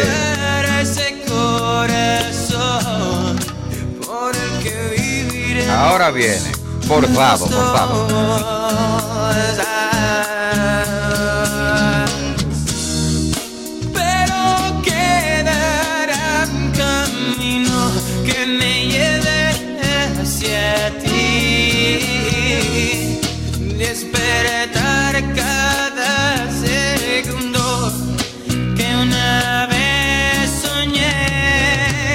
es bonito. Es bonito, loco. Porque, no, y es ñoño y me lo cantan, me lo corean, pero. Sí, pero. Pero, yo, pero yo no sé, yo no quería como irme para allá y me fui, pero nada, ya ahí está. Mariano, mira. Mira, mira, quiero, hablar, quiero decir varias cosas, eh, rápido. A ver, dale, dale. No, ahora que falta más. Ah, pues sigue. Dime qué me decía Karina, perdón. Ah, ¿qué te iba a decir? Explícame el video que está aquí en loop en, con esa canción en Spotify. ¿Hay ¿Tú lo has visto el video? No, no, no. Oh, manito, búscate Spotify. Ey, ¿qué fue lo que es? Eso es culpa de la oreja Hay un video en loop ahí loquísimo. De Alexi, eso es culpa de Alexi, de la oreja media. Él es que pone, él es que trabaja bueno, en nuestra plataforma. Mira, Mariano, eh, por ahí viene un concierto. Yo necesito saber si más allá de todo lo nuevo que viene haciendo y que hemos ido conociendo. De hecho, aquí en el programa hemos hablado varias veces. Sí. Si se van a tocar estos clásicos en el concierto que viene por ahí, ¿qué puede esperar la gente de este concierto? Oye, qué bien. Otro de los otros conciertos de ya el primero que vamos a tener en marzo es el 4 ahora mismo, el sábado, junto a Terciopelados, los panas de Colombia. Wow, qué, qué pila va a haber. Alguien dijo que eso es una pila doble A. Ajá, sí. A y A, a tercio y a la oh, Entonces, la, lo hace chulísimo porque eh, si tenemos en el tiempo que tenemos los dos grupos, eh, vamos a hacer un show completo cada grupo. No, no di que dos horas de aquí, pero sí una hora y veinte, algo así, tú sabes. Y ellos también su hora y media. Vamos a tratar de tener una, una, un consomé de, de, éxitos, de canciones que la gente no, no pare, de pam, pam, pam, pam, un escándalo, o sea, una chulería. Sin respiro hacer ese concierto. Bellísimo, inclusive vivir todo eso lo vamos como que a entrelazar para que escuchen eh, ese, esa como la historia musical del Hadaki, aparte de que vamos a hacer ilesos, yo firme, no me doble, para que gocen. Y, le, vamos a hacer una, una chelchita con el público. El público va a ser parte de Aljadaki en un momento, así que no se lo pueden ¿Y cómo se da este junte, eh, Mariano, entre Aterciopelados y, y Aljadaki para dar este concierto? Chulísimo, el productor eh, Lowensky, es, eh, de, la parte de producción, llama, no hizo contratar a Tercio cuando nos llamó hace meses. Tengo a Terciopelado, llamó a, Jennifer, tengo a Terciopelado y yo creo que el que tiene que ir a Aljadaki. Y Jennifer le dice, espérate, déjame ver la, la, la, porque Mariano se va de gira, que esto y lo otro. Y cuando me dijo, no, no, yo moví la gira antes de. ya, la moví, la moví, porque quiero compartir con los muchachos aquí en casa. Compartimos con Atercio en, en Estados Unidos, en un LAMC. Pero no aquí en la casa, es, es más chulo y esas percusiones, todo eso, escucharlo, vibrarlo y se da ese junte porque tenemos ese, ese tropical también, ese caribe, ese rock en español, toda esa, esa, esa cosa que, que ellos lograron, claro, grande ese grupo, y, todo lo que, y todo lo que nosotros podemos brindarles como bienvenidos aquí a Dominicana también, tú sabes. Claro, lógico. ¿Dónde y cuándo será el concierto? Mariano, invita tú mismo a la gente. Yo voy a invitarlo este sábado, es en Hard Rock Café, a Santo Domingo. Mucha gente quería irse para Punta Cana, pero es el de aquí, el de Blue Mall. aquí, Entonces, este, si quedan boletas, será en Huepa Tickets, claro, y, que se comuniquen con ustedes, que ustedes no tienen boletas, pero que se comuniquen con ustedes. Entonces, eso por ese lado. Y bueno, para los que dicen que, que sigue, eh, tengo noticias bonitas, tengo, tengo, voy a decir aquí, entonces el, el 15 de marzo vamos a estar en Filadelfia, en Bambú, el 16 en Nueva York, en, en Riverdale, el 17 vamos a estar en, en Allentown, el 18 en Queens, eso es marzo. Luego vamos a ah, estar. Prepárate, prepárate, Sergio. Viene. Luego vamos a estar 23, 24 y 25 en Florida. Eso Orlando, Palm Bay y, Miami. Y 29, eh, jueves 30 de marzo vamos a estar en Reading. Viernes 31, Atlanta. ¡Ay! Ey, bien. Sergio está en Punta Cana, tú yo estás vivo en Punta Cana, papá. Ah, bueno, yo estoy tarde. Pero ese es tu barrio, Atlanta. Eh, y el sábado primero, el sábado primero vamos a estar en Charlotte. Entonces, esa, es, esa es la gira de marzo de los Estados Pero Unidos. bien. Luego de ahí volvemos el, ya el, el 8 de abril y el 16 estamos en Puerto Plata y Santiago. Luego en junio vamos a estar en Colombia, así que eh, preparado todo el mundo, vamos a poner a gozar Colombia. Dice aquí una persona que nos escribe y recordando algo de Al-Hadaki, ya para finalizar, Meli Beiji, que dice, Jarabacoa 1998, concierto de Al-Hadaki, los gringos bailando. ¿Te recuerdas tú de ese concierto? Claro, esa fue la primera vez que fuimos a Jarabacoa. 98. Primera vez que fuimos que pusieron a, los gringos a bailar. Había un grupo de gringos adelante que ya ustedes se imaginan lo que pasó ahí. El, sudor y, el gringueo que hubo un grupo de gringos. y le cantamos, le, como podía. le cantamos hasta Green Day. Le cantamos de todo. Yo recuerdo de todo. ¿Qué es lo que ustedes quieren? Vengan, vamos a Mariano, qué placer siempre conversar contigo. La invitación está abierta para que vayan a ver a esta hermosa banda dominicana Al Hadaki con todos los clásicos que nos han dejado, las nuevas canciones Estarán también aterciopelados y se presentan en concierto el sábado 4 de marzo en el Jarro Café Santo Domingo. O sea, no tiene que coger ruta para ningún lado a partir de las 7 de la noche y las boletas están a la venta en todos los puntos de CCN o en Huepa Tickets si quiero si quiere hacerlo de manera digital. Amigo, gracias. Gracias a ustedes. Un abrazo, Mariano. Vamos a despedirnos entonces con un clásico también. Oigan esto. te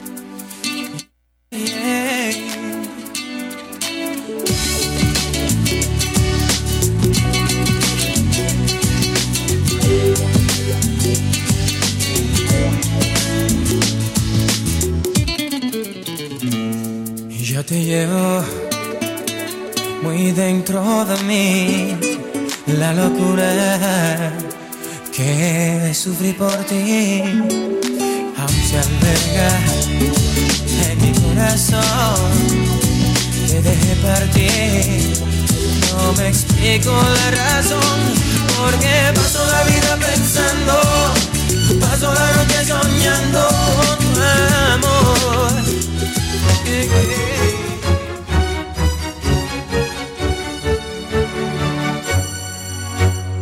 Todo lo que quieres está en 12 y 2.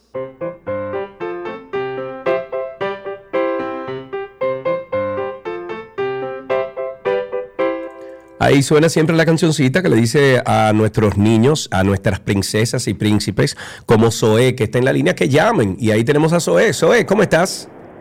Bien. Qué bueno. ¿Cuántos años tienes, Zoe? Diez. Diez años. Muy bien. ¿Fuiste al colegio esta mañana?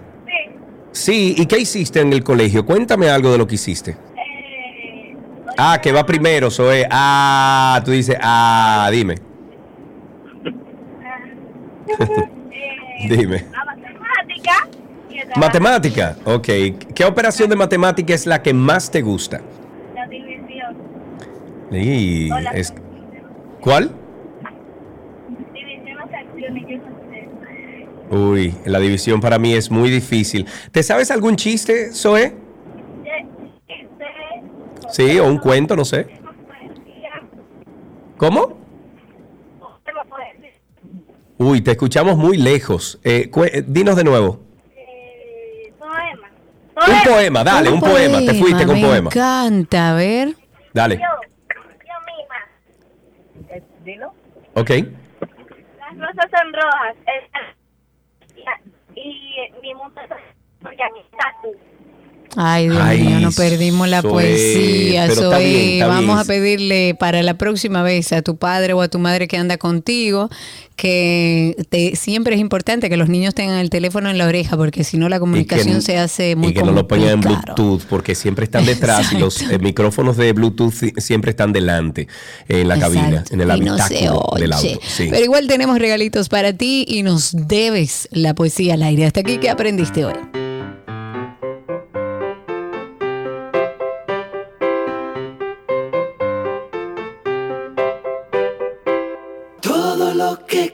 Que quieres está en 12 y 2.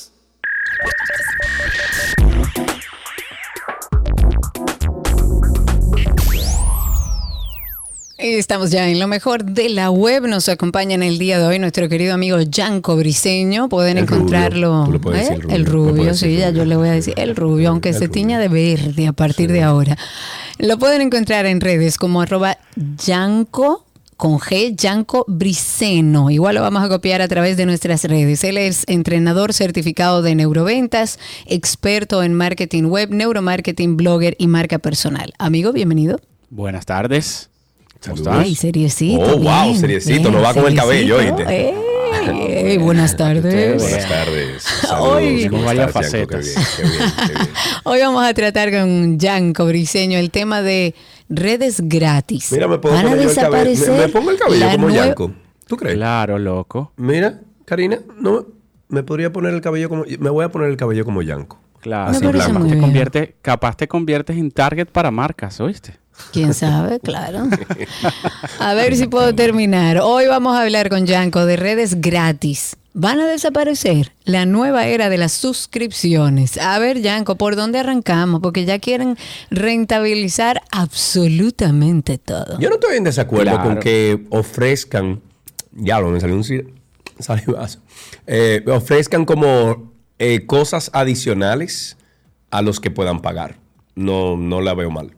Claro, eso no está mal siempre y cuando no hagan lo que hizo Instagram, que vamos a ver ahora, ¿no? Ok, vamos Ah, a ver. Vamos a, a- ¿De dónde parte todo esto? Esto parte de que primero las redes sociales ya nos estamos dando cuenta de que en realidad no son gratis. Esto, esto iba a pasar, ¿ok?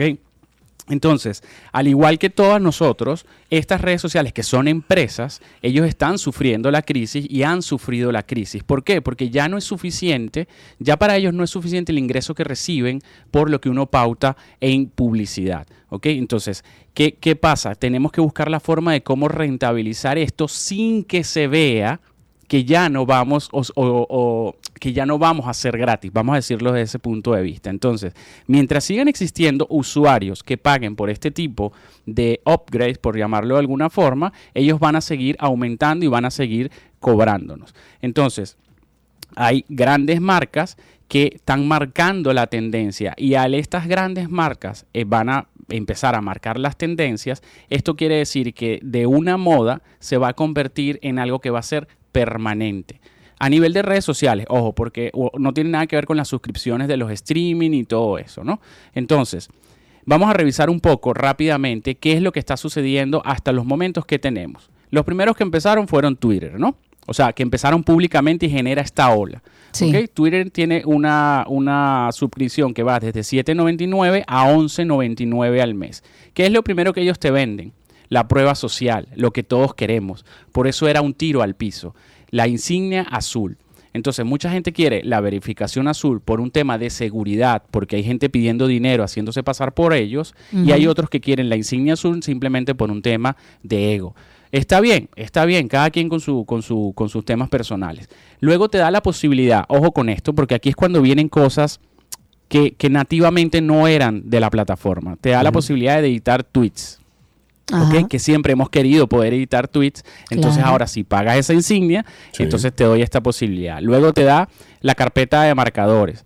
Puedes cargar videos de 60 minutos. Puedes escribir tweets de 4000 caracteres. Perdón, Ojo aquí. espérate, de 60 minutos. Ah, 60 minutos. Ok, o Exacto. sea, una hora. Una hora, una hora.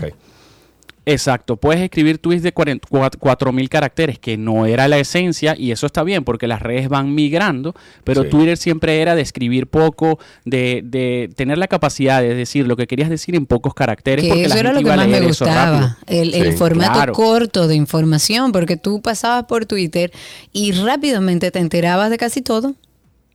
Exactamente. Entonces, claro, después, antes de esto surgieron los hilos. Entonces la gente va abriendo hilos y todo esto. Entonces, menos anuncios, que bueno, eso es, lo, todos queremos menos anuncios. Y esta opción está disponible en 15 países. ¿Qué pasa con Facebook y con Instagram? Eh, las suscripciones van de 11.99 a 14.99, te dan la insignia azul. Tienes una protección adicional contra la suplantación de identidad. Y aquí es donde yo no entro en el juego de ellos. Esto es algo que tú deberías dármelo a mí por simplemente pertenecer a tu, a Claro, tu red por social. ser parte del es- número de personas que están dentro de tu red y que te generan dinero. Claro, entonces, eh, y esto siempre ha sido el dolor de cabeza de todas las personas. Me hackearon mi Instagram, me hackearon mi. Twitter, me, Sí. ha- me hackearon todo esto. Entonces, fíjate, y después mira lo que te venden. Acceso a atención al cliente. Ustedes no saben la cantidad de No, mensajes no, que yo no, recibo no, al año preguntándome, ¿tú no conoces a alguien que me pueda, eh, Sí. a, a alguien allá que pueda, porque me hackearon la que me, cuenta? pueda, No, que me pueda tomar una llamada. No Yo hay recuerdo. nadie con quien hablar. Yo tengo una cuerda, pe- una cuenta perdida que hasta donde he podido es un error de ellos y no hay forma de comunicarse con Yo nadie. en el año 2006 creo que fue que yo perdí una cuenta de Facebook eh, por algo, no recuerdo qué fue. Señor, y yo era de lo que mantenía, de lo que más eh, followers tenía en este país. Y yo comencé y llame, y llame, y llame. Y no, yo tuve que sacar otra cuenta porque yo nunca pude dar con No hay nadie. forma de contactarlo. Sí, sí, sí. E- Eso no me parece que lo vendas en una Claro suscripción. que Eso no. debería estar por default. Eh, Claro. por, por ser parte de la, de, la, de la red social. Entonces, y otra cosa más, es que a ellos se les fue como la chaveta. Mayor visibilidad en comentarios y recomendaciones. Sí, eso está, Ah, ahí ok. está, ahí, ahí está. Ah, eh, ah, claro, ahora te tengo que pagar para que tú me muestres más. No, ya te estás Claro, pasando, ¿sabes? claro, Entonces, bueno, claro. X.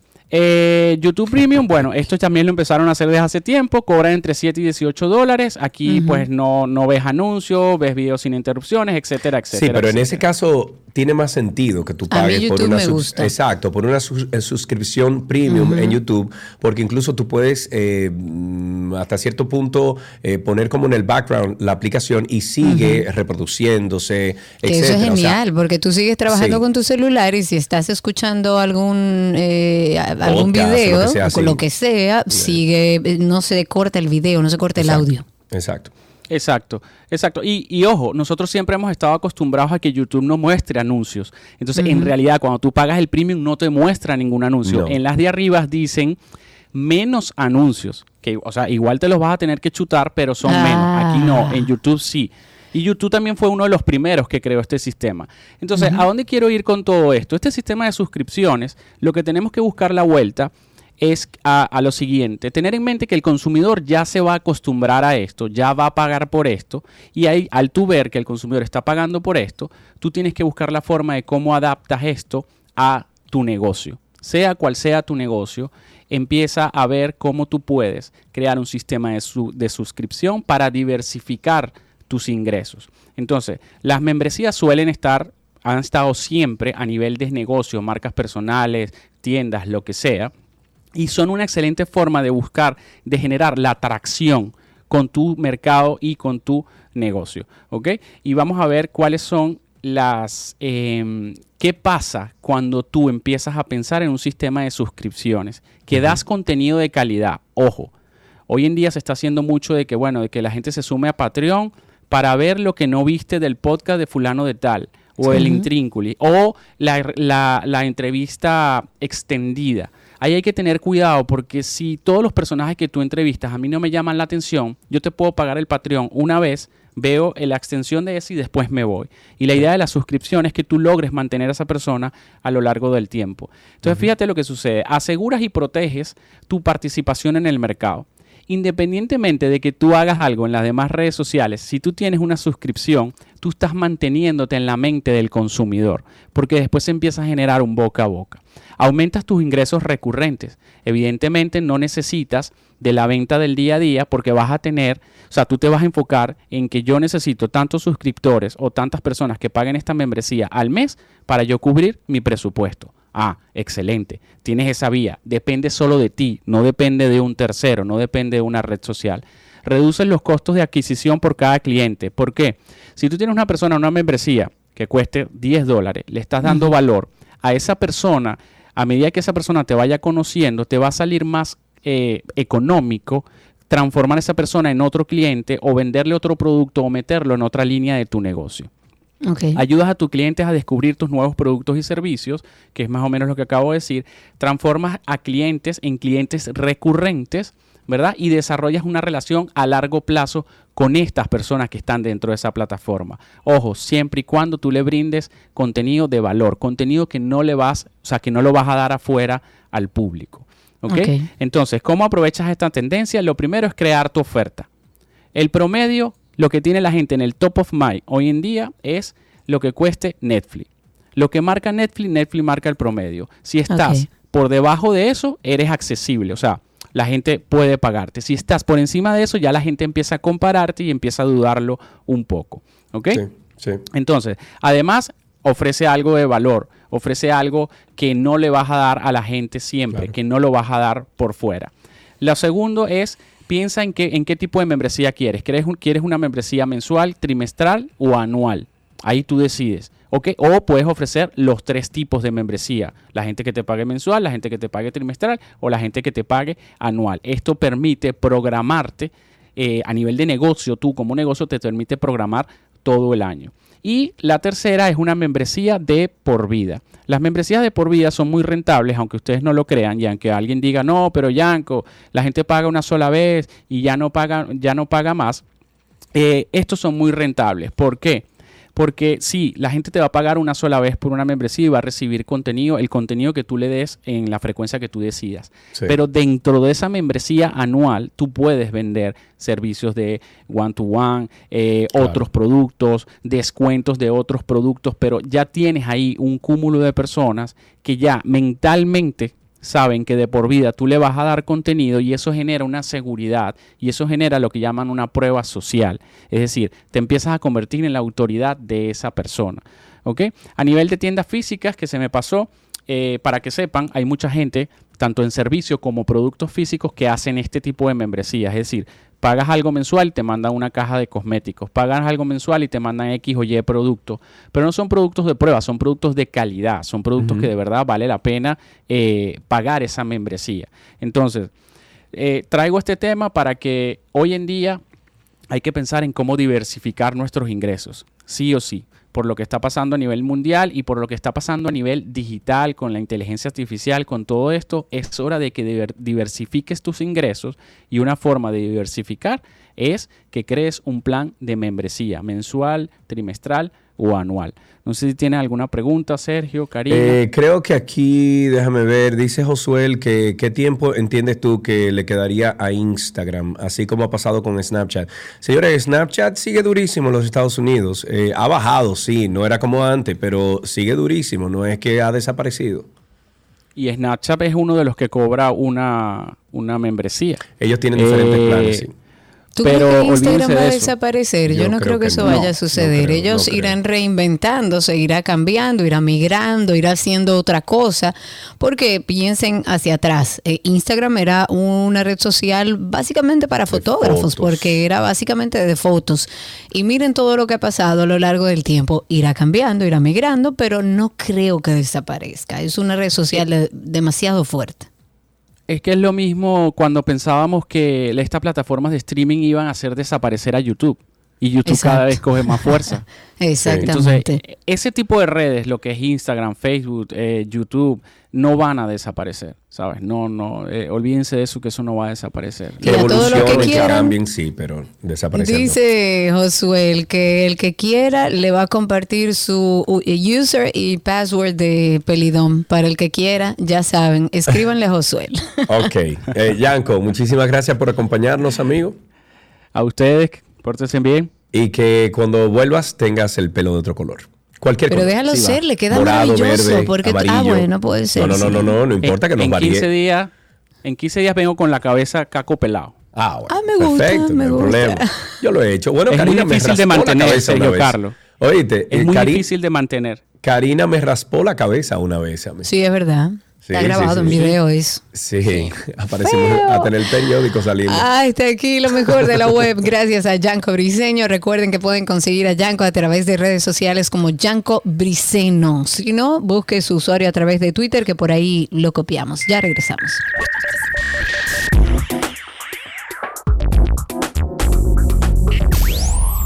Todo lo que quieres está en 12 y 2.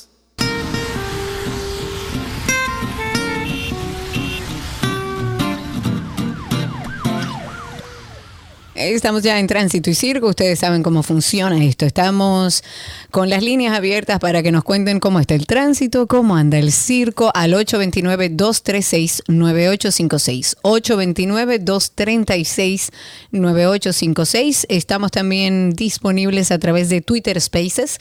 Nos buscan en Twitter, entran a nuestro espacio en vivo y por ahí pueden escucharnos y también participar con nosotros al aire.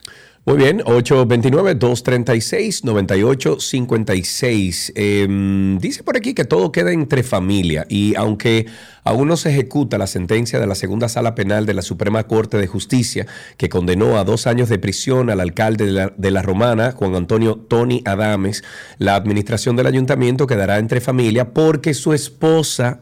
Hilda qué Milisa. López es la vicealcaldesa y por ley le corresponde la sucesión de mando. Porque estamos viviendo, señores, en, en- Sí, este es el en realeza. Esto es un principado, realeza, esto es, tú sabes. Entonces, una vez notificadas.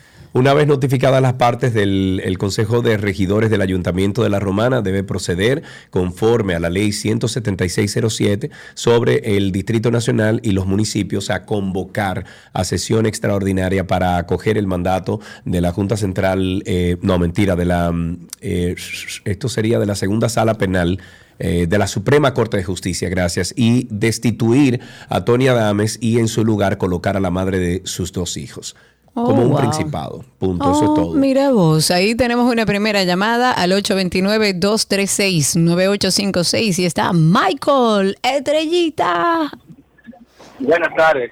Ah, no, no, es estrellita, no. Michael, ¿De qué cuéntanos. tipo de pelota tú eres, No es Michael? estrellita, es primer, eh, primera vez que llamo, Ok. Pero me encanta su programa. Tengo casi un año escuchándolo. Ah, pero tengo- te vamos a pedir por favor que bajes el volumen del radio y nos escuches exclusivamente por el teléfono. Adelante. Aunque a Sergio, a ti te sigo desde que yo era un niño. Ey, ey, ey, Ay, suave, suave, qué bolero, amigo. Tú me llevas cinco nada más. Oye. Siempre me he preguntado la, la, la voz tuya en la, en la película de ¿De qué? Otomán, ¿eh? Eh, ah, sí, que yo hablaba así. Eso yo me exploto la risa cada vez que yo veo esto. Muchachos, si tú oyes la Directo historia de cómo fue Santiago, que lleg- si tú oyes la historia de cómo fue que llegamos a esa voz, eh, bueno, te, te entretiene bastante. Cuéntanos, Michael. Estoy en Santiago, mucha calor, mucho, mucha calor.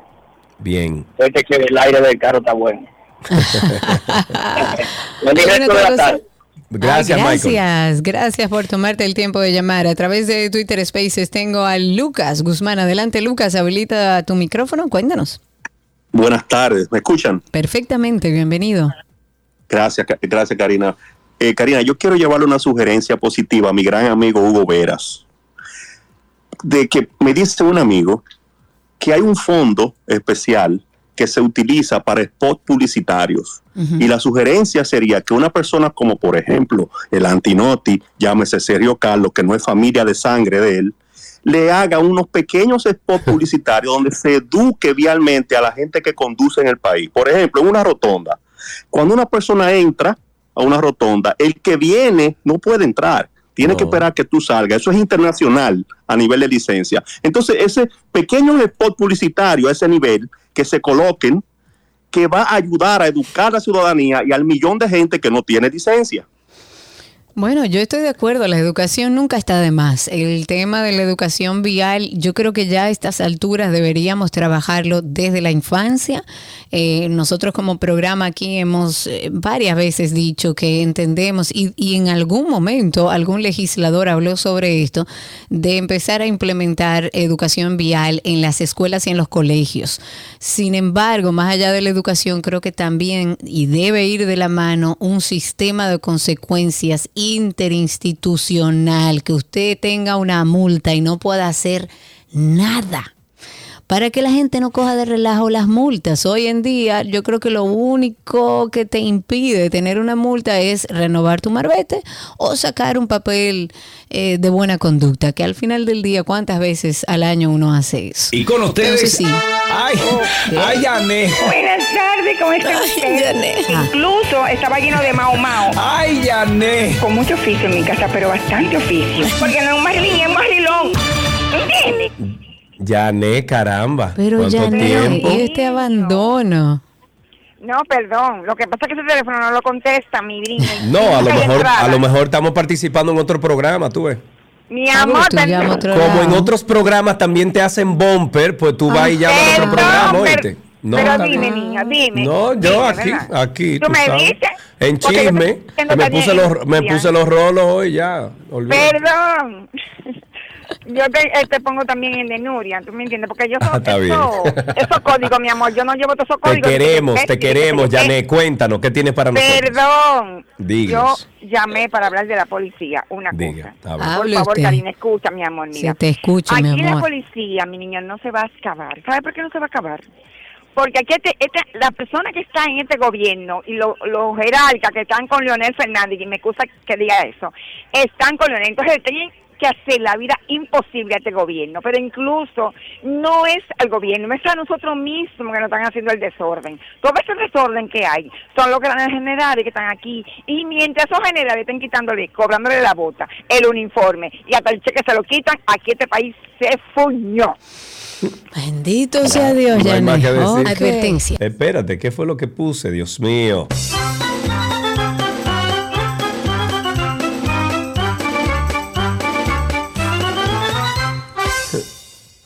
Ay, yo- 829-236-9856. Yo oigo a Yané y yo me, yo, me imagino yo con los rolos. Mira, dando ahí, dando tijera con Yané. Porque mi amor, y tú viste cómo llegó. Y entró por esa. Mira, y entonces cogió. Un chisme Janet, te amamos. eso. Te queremos, Janet. Tenemos a Joaquín a través de Twitter Spaces. Adelante, Joaquín. Habilita tu micrófono. Te escuchamos. Buenas, buenas tardes, Karina. Buenas tardes. Saludos, mi amigo. Aquí, a- aquí gozando con Jared. ¿A quién no? Eso, eso es ocurrente. Ah, aquí celebrando un año más con ustedes, escuchándolo por la radio. Ay, gracias. Esto se va a hacer tradición de mi parte. Ey, pero bien. Si me pueden, se me, si me pueden tirar por privado para hacer la rifa otra vez. Ey. Ah, pero también. Lo podemos poner, no podemos poner en, en coordinación. Vamos arriba. Joaquín fue el que regaló aquí una tableta y se ha ofrecido a hacer otro regalo a la audiencia. Joaquín es uno de nuestros más importantes oyentes a través de Twitter Spaces.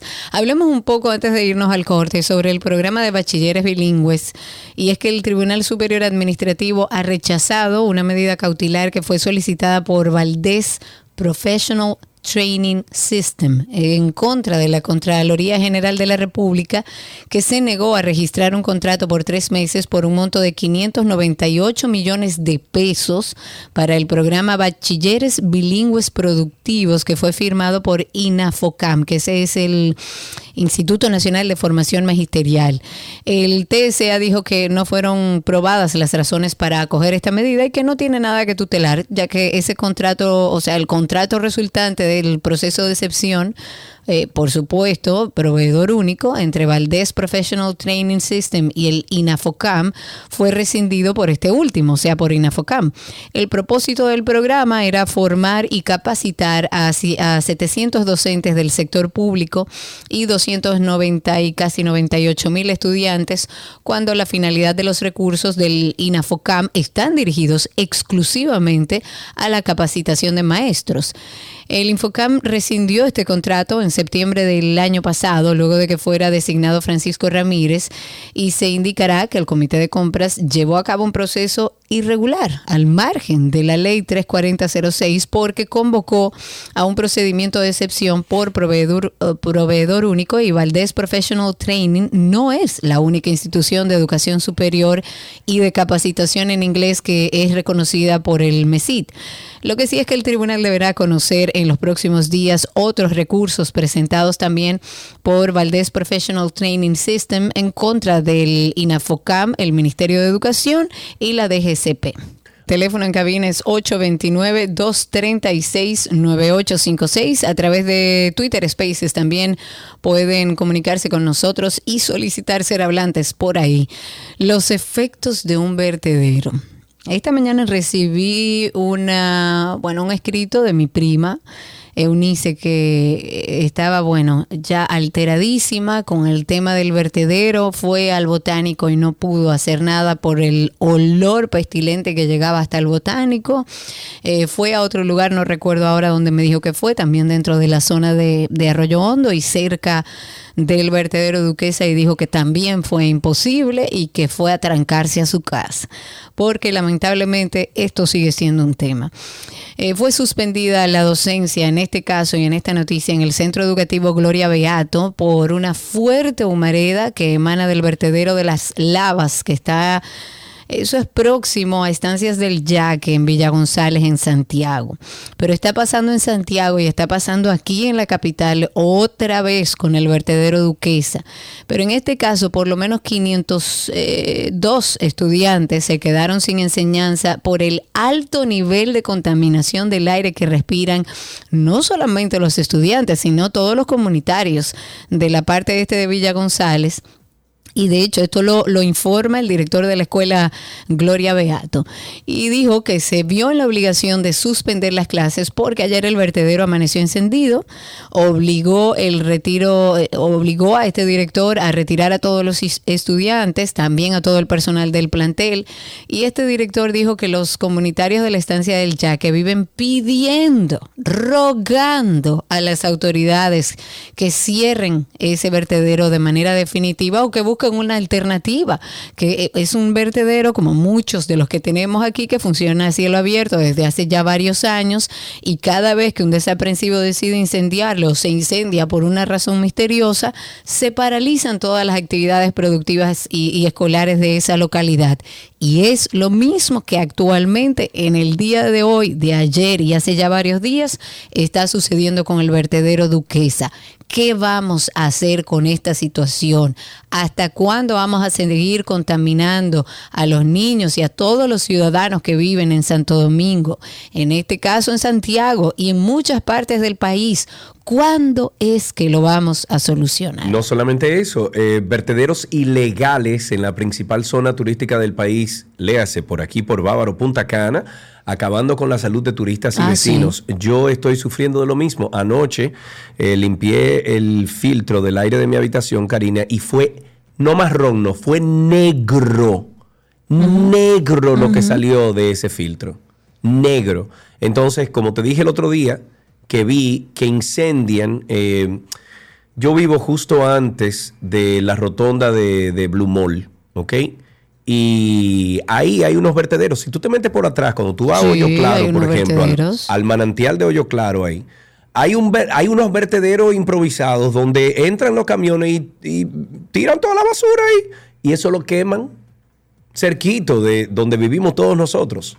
Cerquita que de no donde piensan vivimos. en nada ni nadie, es que hay un descontrol hace rato y no, no, no veo cómo es que lo van a, sol- a solucionar el tema de los vertederos a cielo abierto. Tenemos a Valentín ahí en la línea. Buenas tardes, Valentín. Cuéntanos, saludos. Buenas tardes, ¿cómo están ustedes? ¿Cómo se sienten? Sigue- seguimos vivos. Vivo, vivo, suelto en nómina. Bueno, no, en, no- en nómina no. no. Cuéntanos. O- o, eh, ok, eh, eh, antes quiero pedir excusa porque se me quedó en el tintero del tema que tratamos ayer, Ajá. del discurso. Sí. Eh, me preocupa, me inquieta cuando el presidente llama a uno a un pacto para enfrentarlo, la, la invasión haitiana que tenemos. ¿A qué, qué ustedes entienden por qué él se refiere con un pacto nacional? ¿Qué puedo hacer yo, aparte de lo que ya hago, que es no emplear haitianos, no comprar nada? Bueno, pero eso eres tú. Pero tú sabes la cantidad de empresarios importantes y constructoras importantes de este país que sí lo contratan. Sí, pero además creo que se refería al presidente en su rendición de cuentas a hacer un pacto todos los partidos políticos y todos los políticos para defender nuestra nación. Eh, se fue de la llamada. 829-236-9856. Eh, si tú no tienes a nadie ahí en Twitter Spaces, podemos despedir. Bueno, pues vamos a despedir entonces hasta aquí esta, mm, este tránsito y circo del día de hoy.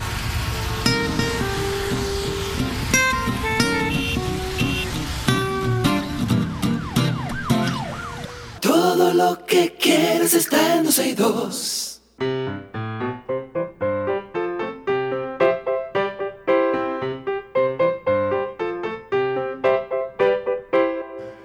Ok, tenemos a Amy en la... ¿Tú lo oyes? Déjame a mí, a Amy. Amy, ¿cómo estás, querida? Hola, ¿cómo ¿Cuántos estás? años, ¿Cuántos años tienes? 11. 11 años. ¿Y en qué colegio estás? En el Aurora Tavares Pelear. En el ATV. Cuéntame qué aprendiste en el ATV. Hoy tomamos clases de naturales, eh, sociales y Progrentis, que es una plataforma que te ayuda a aprender nuevas habilidades para mentales y también psicológicas. Wow, qué chulo. Y en el caso de naturales, ¿recuerdas algo que hayas aprendido? En naturales, en naturales somos un grupo y todos eh, tienen que elegir un tema para una fiera- feria científica en abril. Ah, muy chulo. ¿Y qué tema eligieron? Estamos indecisos entre la biosfera y el ADN vegetal con un tomate. Wow, me gusta ese del ADN vegetal, me encanta. ¿Y, y por dónde se va? O sea, que cuando trabajan el ADN, ¿qué es lo que buscan? ¿Cómo lo hacen? Cuéntame un poco de eso. Bueno, el ADN vegetal contiene tres, 30.000 genes y Wow. también minerales. Los vegetales tienen tres tipos de ADN. Tienen la mitocondria, la, la nuclear y la cloroplástico. Ey, pero bien serio, ¿aprendiste? No, no abre tu micrófono que hay un escándalo. Ok, ¿te sabes algún chiste o una adivinanza? No.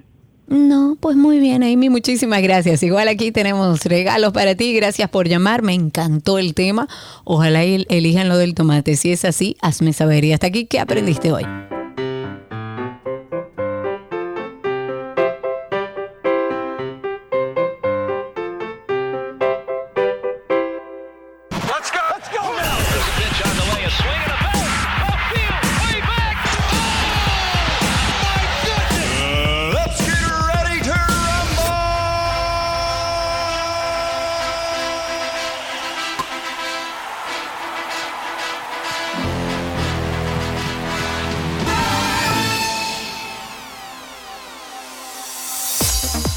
Vamos arriba, vamos con algunas noticias deportivas. En este caso en el béisbol, luego de una ausencia de casi un año y medio debido a una fractura en la muñeca izquierda y a una suspensión de 80 juegos por dopaje, el dominicano Fernando Tatis Jr. vio acción anoche en su primer partido con los padres de San Diego. Tatis Jr. fue colocado como segundo y bate- bateador designado en la alineación del dirigente Bob Melvin para el encuentro de pretemporada ante los gigantes de San Francisco.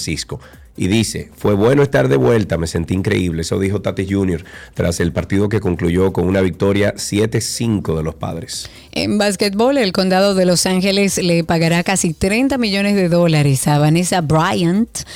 ¿Ustedes saben por qué? Porque el morbo cuesta y genera dinero. Por la difusión de fotos del accidente de helicóptero que acabó con la vida de su marido Kobe Bryant y de su hija Jana por parte de los empleados de servicios de emergencias. Eh, Vanessa Bryant demandó, recordemos, al condado en el 2011, poco después del accidente que acabó con la vida de su marido, después de enterarse de que algunos empleados del servicio de bomberos y del departamento del sheriff habían tomado fotos explícitas del helicóptero y las habían compartido con conocidos. Y dijo, vivo con miedo de que mis hijas las encuentren en redes sociales. Eso es parte de lo que dijo la viuda del atleta durante una declaración en el juicio contra el condado que fue recogida por el periódico The New York Times. En soccer, el esperado, o balompié, el esperado regreso de Paul Pogba con Juventus en la presente temporada. Balompié. ¿Y por qué que tú no dices fútbol? ¿Por qué tú tienes que decir soccer y balompié? No como fútbol. No se llama así. Balompié. ¿Es fútbol? No se llama balompié. Yo, yo nunca he dicho o me he referido a ese deporte como Pero es- balompié. perdón. Entiendo que no es lo mismo. Pero no es lo mismo balompié y fútbol. Entiendo y que soccer. no. Soccer, balompié y Soccer fútbol, no es lo mismo. Ajá. soccer sí, Y balompié no es lo mismo. No es lo mismo, balompié, ya. no es lo mismo. No lo sé. Pero di Búscalo. fútbol. En el guion dice fútbol. ¿Por qué tú dices balompié? En una noticia de balompié, el esperado regreso de Paul Pogba a, con Juventus en la presente temporada tuvo lugar esta semana, siete meses y varias lesiones después de su retorno a la vecchia signora. ¿Qué es vecchia? Vecchia debe ser bella. No. Bella, no bella, pero vecchia. Vecchia. señora. Durante el mercado de fichajes, allá por julio del 2022, el centrocampista Galo dispuso, eh, disputó perdón, sus primeros minutos oficiales en su segunda etapa como jugador bionconero en un derby de la mole ante el Torino. Pogba se había lesionado de gravedad durante la pretemporada y al ver que la terapia conservadora no dio resultado, el balompiecista futbolista decidió pasar por el quirófano a principios de septiembre, casi sin tiempo para la cita mundialista que se terminó perdiendo por una sobrecarga muscular en su pierna derecha, cuando acortaba los plazos que definitivamente echaron por tierra sus posibilidades. En tenis, la incertidumbre sobre el regreso de Rafa Nadal, actualmente número, eh, número 8 del ranking de la ATP, a la competencia que se incrementa con el correr de los días. La última noticia llega desde el desierto californiano con la confirmación de su baja dentro del primer Master 1000 del año. Este español, 22 veces campeón de Grand Slam y dueño de tres copas en el evento estadounidense, no va a estar presente en esta edición 2023 debido a la lesión que, que sufrió mientras competía en el abierto de Australia semanas atrás. Y en Fórmula 1 ha hecho hoy oficial la confirmación de un acuerdo con el prestigioso club de fútbol británico Tottenham Has, no, Hotspur en el marco de un acuerdo de 15 años por el que ambos deportes eh, fusionan intereses y esfuerzos por el fomento del automovilismo desde su base. La novedad es que será una pista de karting dentro del propio estadio. De este modo, según se especifica en el comunicado oficial de la Fórmula 1, parte del acuerdo consistirá en la construcción de una pista prevista para karts eléctricos dentro del propio estadio del Tottenham Hotspur en Londres. En concreto, está previsto que la instalación se realice bajo las gradas de la zona sur del estadio. Ven acá, aquí ya no existe el cartismo en República Dominicana. Mm, sí. Sí. Sí, lo hay. claro, sí.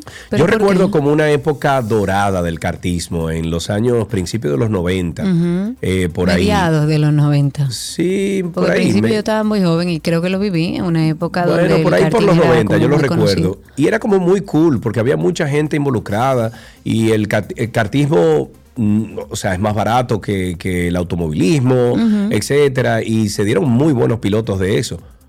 Yo creo que hay unas cuantas pistas de cartismo, pero no sé con qué eh, fuerza, vamos a decirle, se le está tratando a este deporte. Debería de, de haber más apoyo. Sí, claro, y hay muchos buenos jóvenes que corren karting. Hay uno ahí, ay, no recuerdo ahora dónde está, pero que me dijeron relativamente nuevo, donde hay algunos jovencitos que practican de manera profesional y tienen karting eh, profesionales o, o carros profesionales.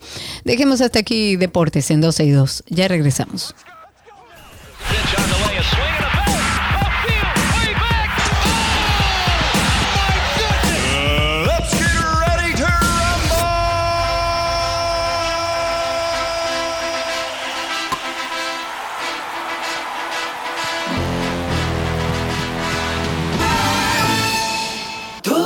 que quieres está en 12 y 2.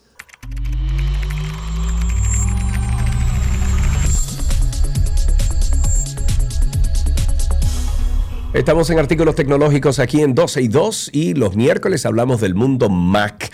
Tenemos con nosotros a nuestro Víctor Prieto, Doctor. Sí, sí, sí. Sí, sí, sí. Nos va a hablar sobre algunas cosas que eh, importantes que están saliendo ahí del mundo Apple, por ejemplo, que ve un aumento en adopción de los relojes inteligentes, mientras que otros como que otras marcas ¿Cómo así sufren como- adopción? ¿Cómo- adopción, como que la gente quiere más relojes, quiere ponerse más relojes Apple, etcétera. Eh, A eso se refiere, Víctor, ¿verdad?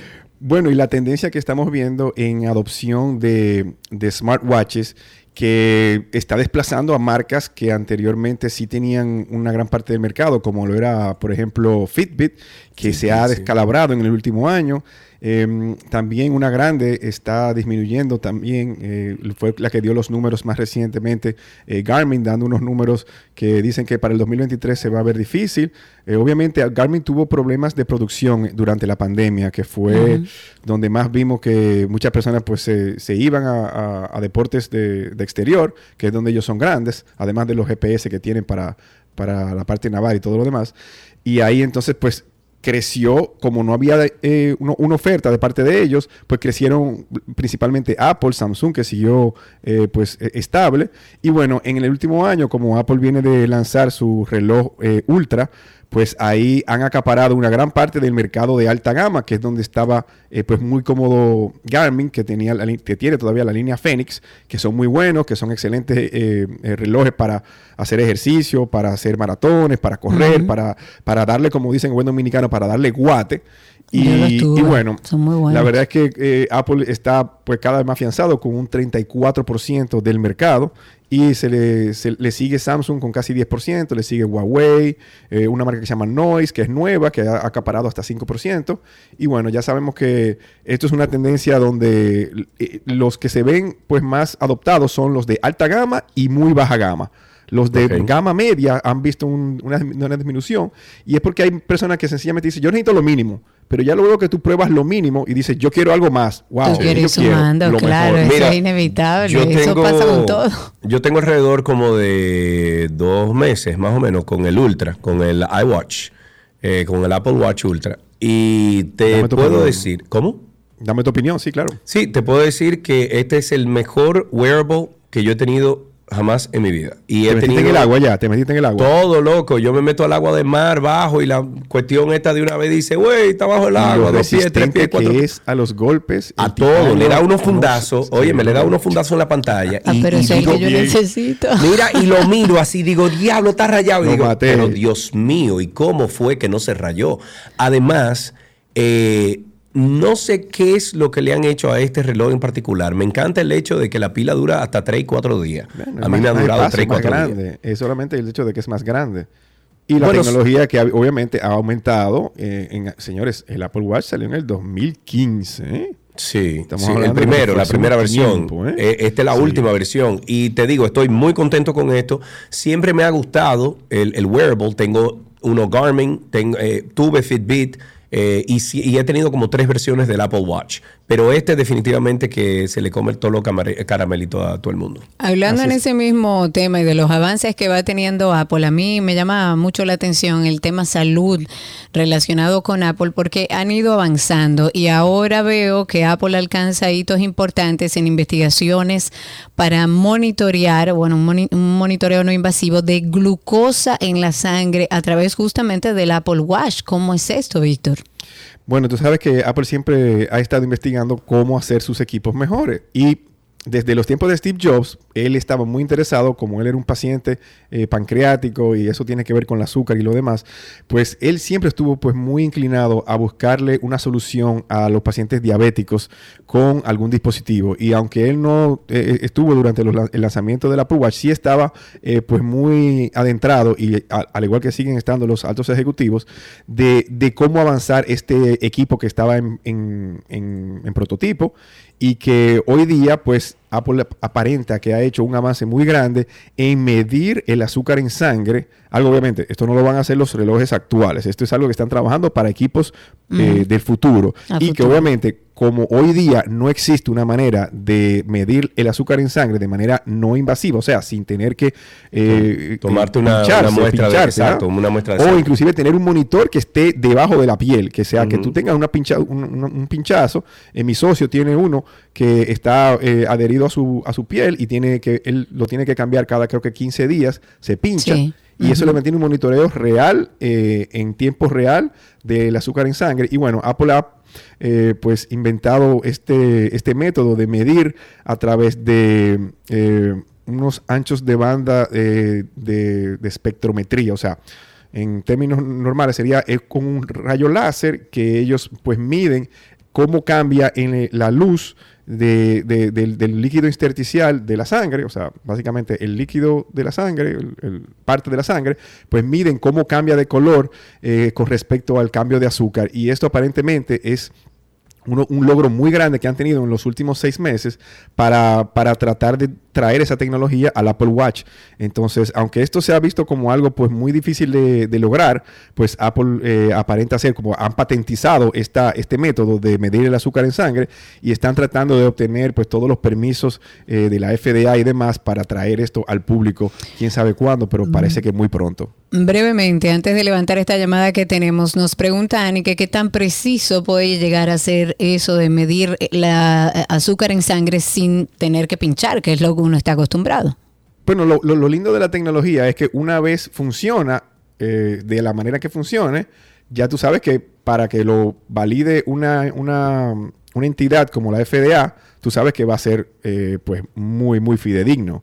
Entonces, lo que obviamente no se va a recomendar es que tú lo, lo- lo tomes como tu única medida cuando tú ves que hay una irregularidad, o tal vez inclusive para hacer una, una- un, un control cada cierto tiempo, tal vez sí, pero imagínate que te tenga que reducir, que no medírtela diariamente, cada 8 horas, cada 12 horas, como muchos pacientes diabéticos lo tienen que hacer, a que tú le dices, wow, pero mira, estoy viendo, una, estoy, estoy viendo que está subiendo. Bueno, pues vamos a hacerme la prueba, ya que veo que el Apple Watch me está diciendo que está subiendo.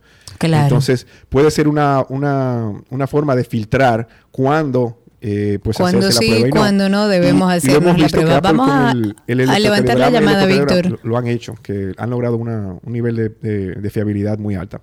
Vamos a levantar esta llamada, que tenemos rato ahí con alguien en la línea. Rafael, adelante. Tu pregunta para Víctor. Víctor, ¿cómo te sientes? Hola, hola, todo bien, todo bien. ¿Y usted? Bien, mira, yo estoy llamando porque yo compré recientemente un Apple Watch y muy bien, compré un Apple Watch. Ah, me- yo me estoy oyendo en eco otra vez. Pero tú, Vale, te voy a hacer vale. la pregunta, aunque me voy en eco. Eh, yo compré un Apple Watch recientemente, entonces he notado que la batería no me dura mucho, o sea que ya estamos hablando 7 a 8 horas, ya está agotada. ¿Qué se puede hacer? ¿Cuánto, ¿Cuántos años tú tienes con ese Apple Watch? Dice que lo compró reciente. Eh, no, apenas tengo como un mes. Ah, no, no, no, no, devuelve Ah, eso, amigo, inmediatamente, claro. No es que lo devuelva, sino que No, ¿cómo que no lo devuelva? Devuel- vaya a la tienda y devuélvalo. pero ven Ahora acá. sí, tú lo que puedes hacer es traerlo para revisar el hardware en cuanto a servicios y obviamente se puede verificar si hay alguna falla, pero habría que ver qué uso tú le estás dando, si estás haciendo pues modo de ejercicio por muchas horas, que eso obviamente eh, gasta, desgasta la batería. No es como que tú puedes estar en modo, si tú lo tienes en modo de, le- de lectura de, de- de ritmo cardíaco, de ejercicio, dime. A veces tú quieres justificar lo injustificable. Que no, lleve, no, no, porque que lleve el que- reloj ay, no, a la yo tienda. lo tengo el día entero haciendo ejercicio, hay que, pre- hay que Que preguntar. lleve, serio, pero- que lleve el reloj a la tienda. Ah, no obvio. Lo invito obviamente a que visite nuestro centro de servicio para ver si Claro. en realidad hay ya. una falla de hardware, porque no es normal. No el es reloj normal. y más la última las últimas Entonces no versiones- venga de que a justificar y que está haciendo, será que está haciendo no, digo, solo digo que hay que ver, es que hay que ver, porque hay casos y hay casos, Sergio. Esto, en- en cuando uno está en servicio, uno tiene que saber hacer preguntas para a veces hasta evitarle un viaje a la gente, porque si tú le Claro. solucionas algo con una pregunta sencilla, pues no tienen que darse eh, ese viaje. Sí, bueno, eh, lo último que le digo es que este, esta semana, a las mujeres principalmente, Apple tiene un nuevo badge para las que completen un ejercicio de al menos 20 minutos para celebrar el Día de la Mujer. O sea que actívense esta semana, mujeres, que Apple le tiene un pequeño regalito digital. Ay, me voy a meter ahí a ver qué, qué tal, quién sabe. Solamente ese ejercicio, 20 minutos mínimo. Oh, pero eso yo lo hago feliz de la vida. Señores, vamos a investigar. Gracias a nuestro querido Dr. Mac, que estuvo con nosotros trayéndonos las últimas actualizaciones del mundo de Apple. Recordando que Punto Mac está en Santo Domingo, en Nuevo Centro en el primer nivel, en Bellavista, en Almacenes Unidos en el segundo nivel y en Punta Cana están en el edificio Cedro en el primer nivel. Pueden llamar al 809-412-0806. Gracias, Vic. Abrazo a todos. Adiós. Hasta aquí, artículos tecnológicos.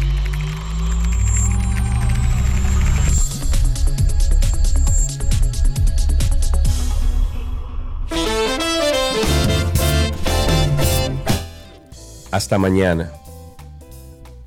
Hasta mañana, que descansen y la pasen bien. Señores, era hasta mañana. Gracias por la sintonía, la invitación siempre abierta a que continuemos esta conversación a través de nuestras redes, Karina Larrauri, Sergio Carlo y 12 y 2.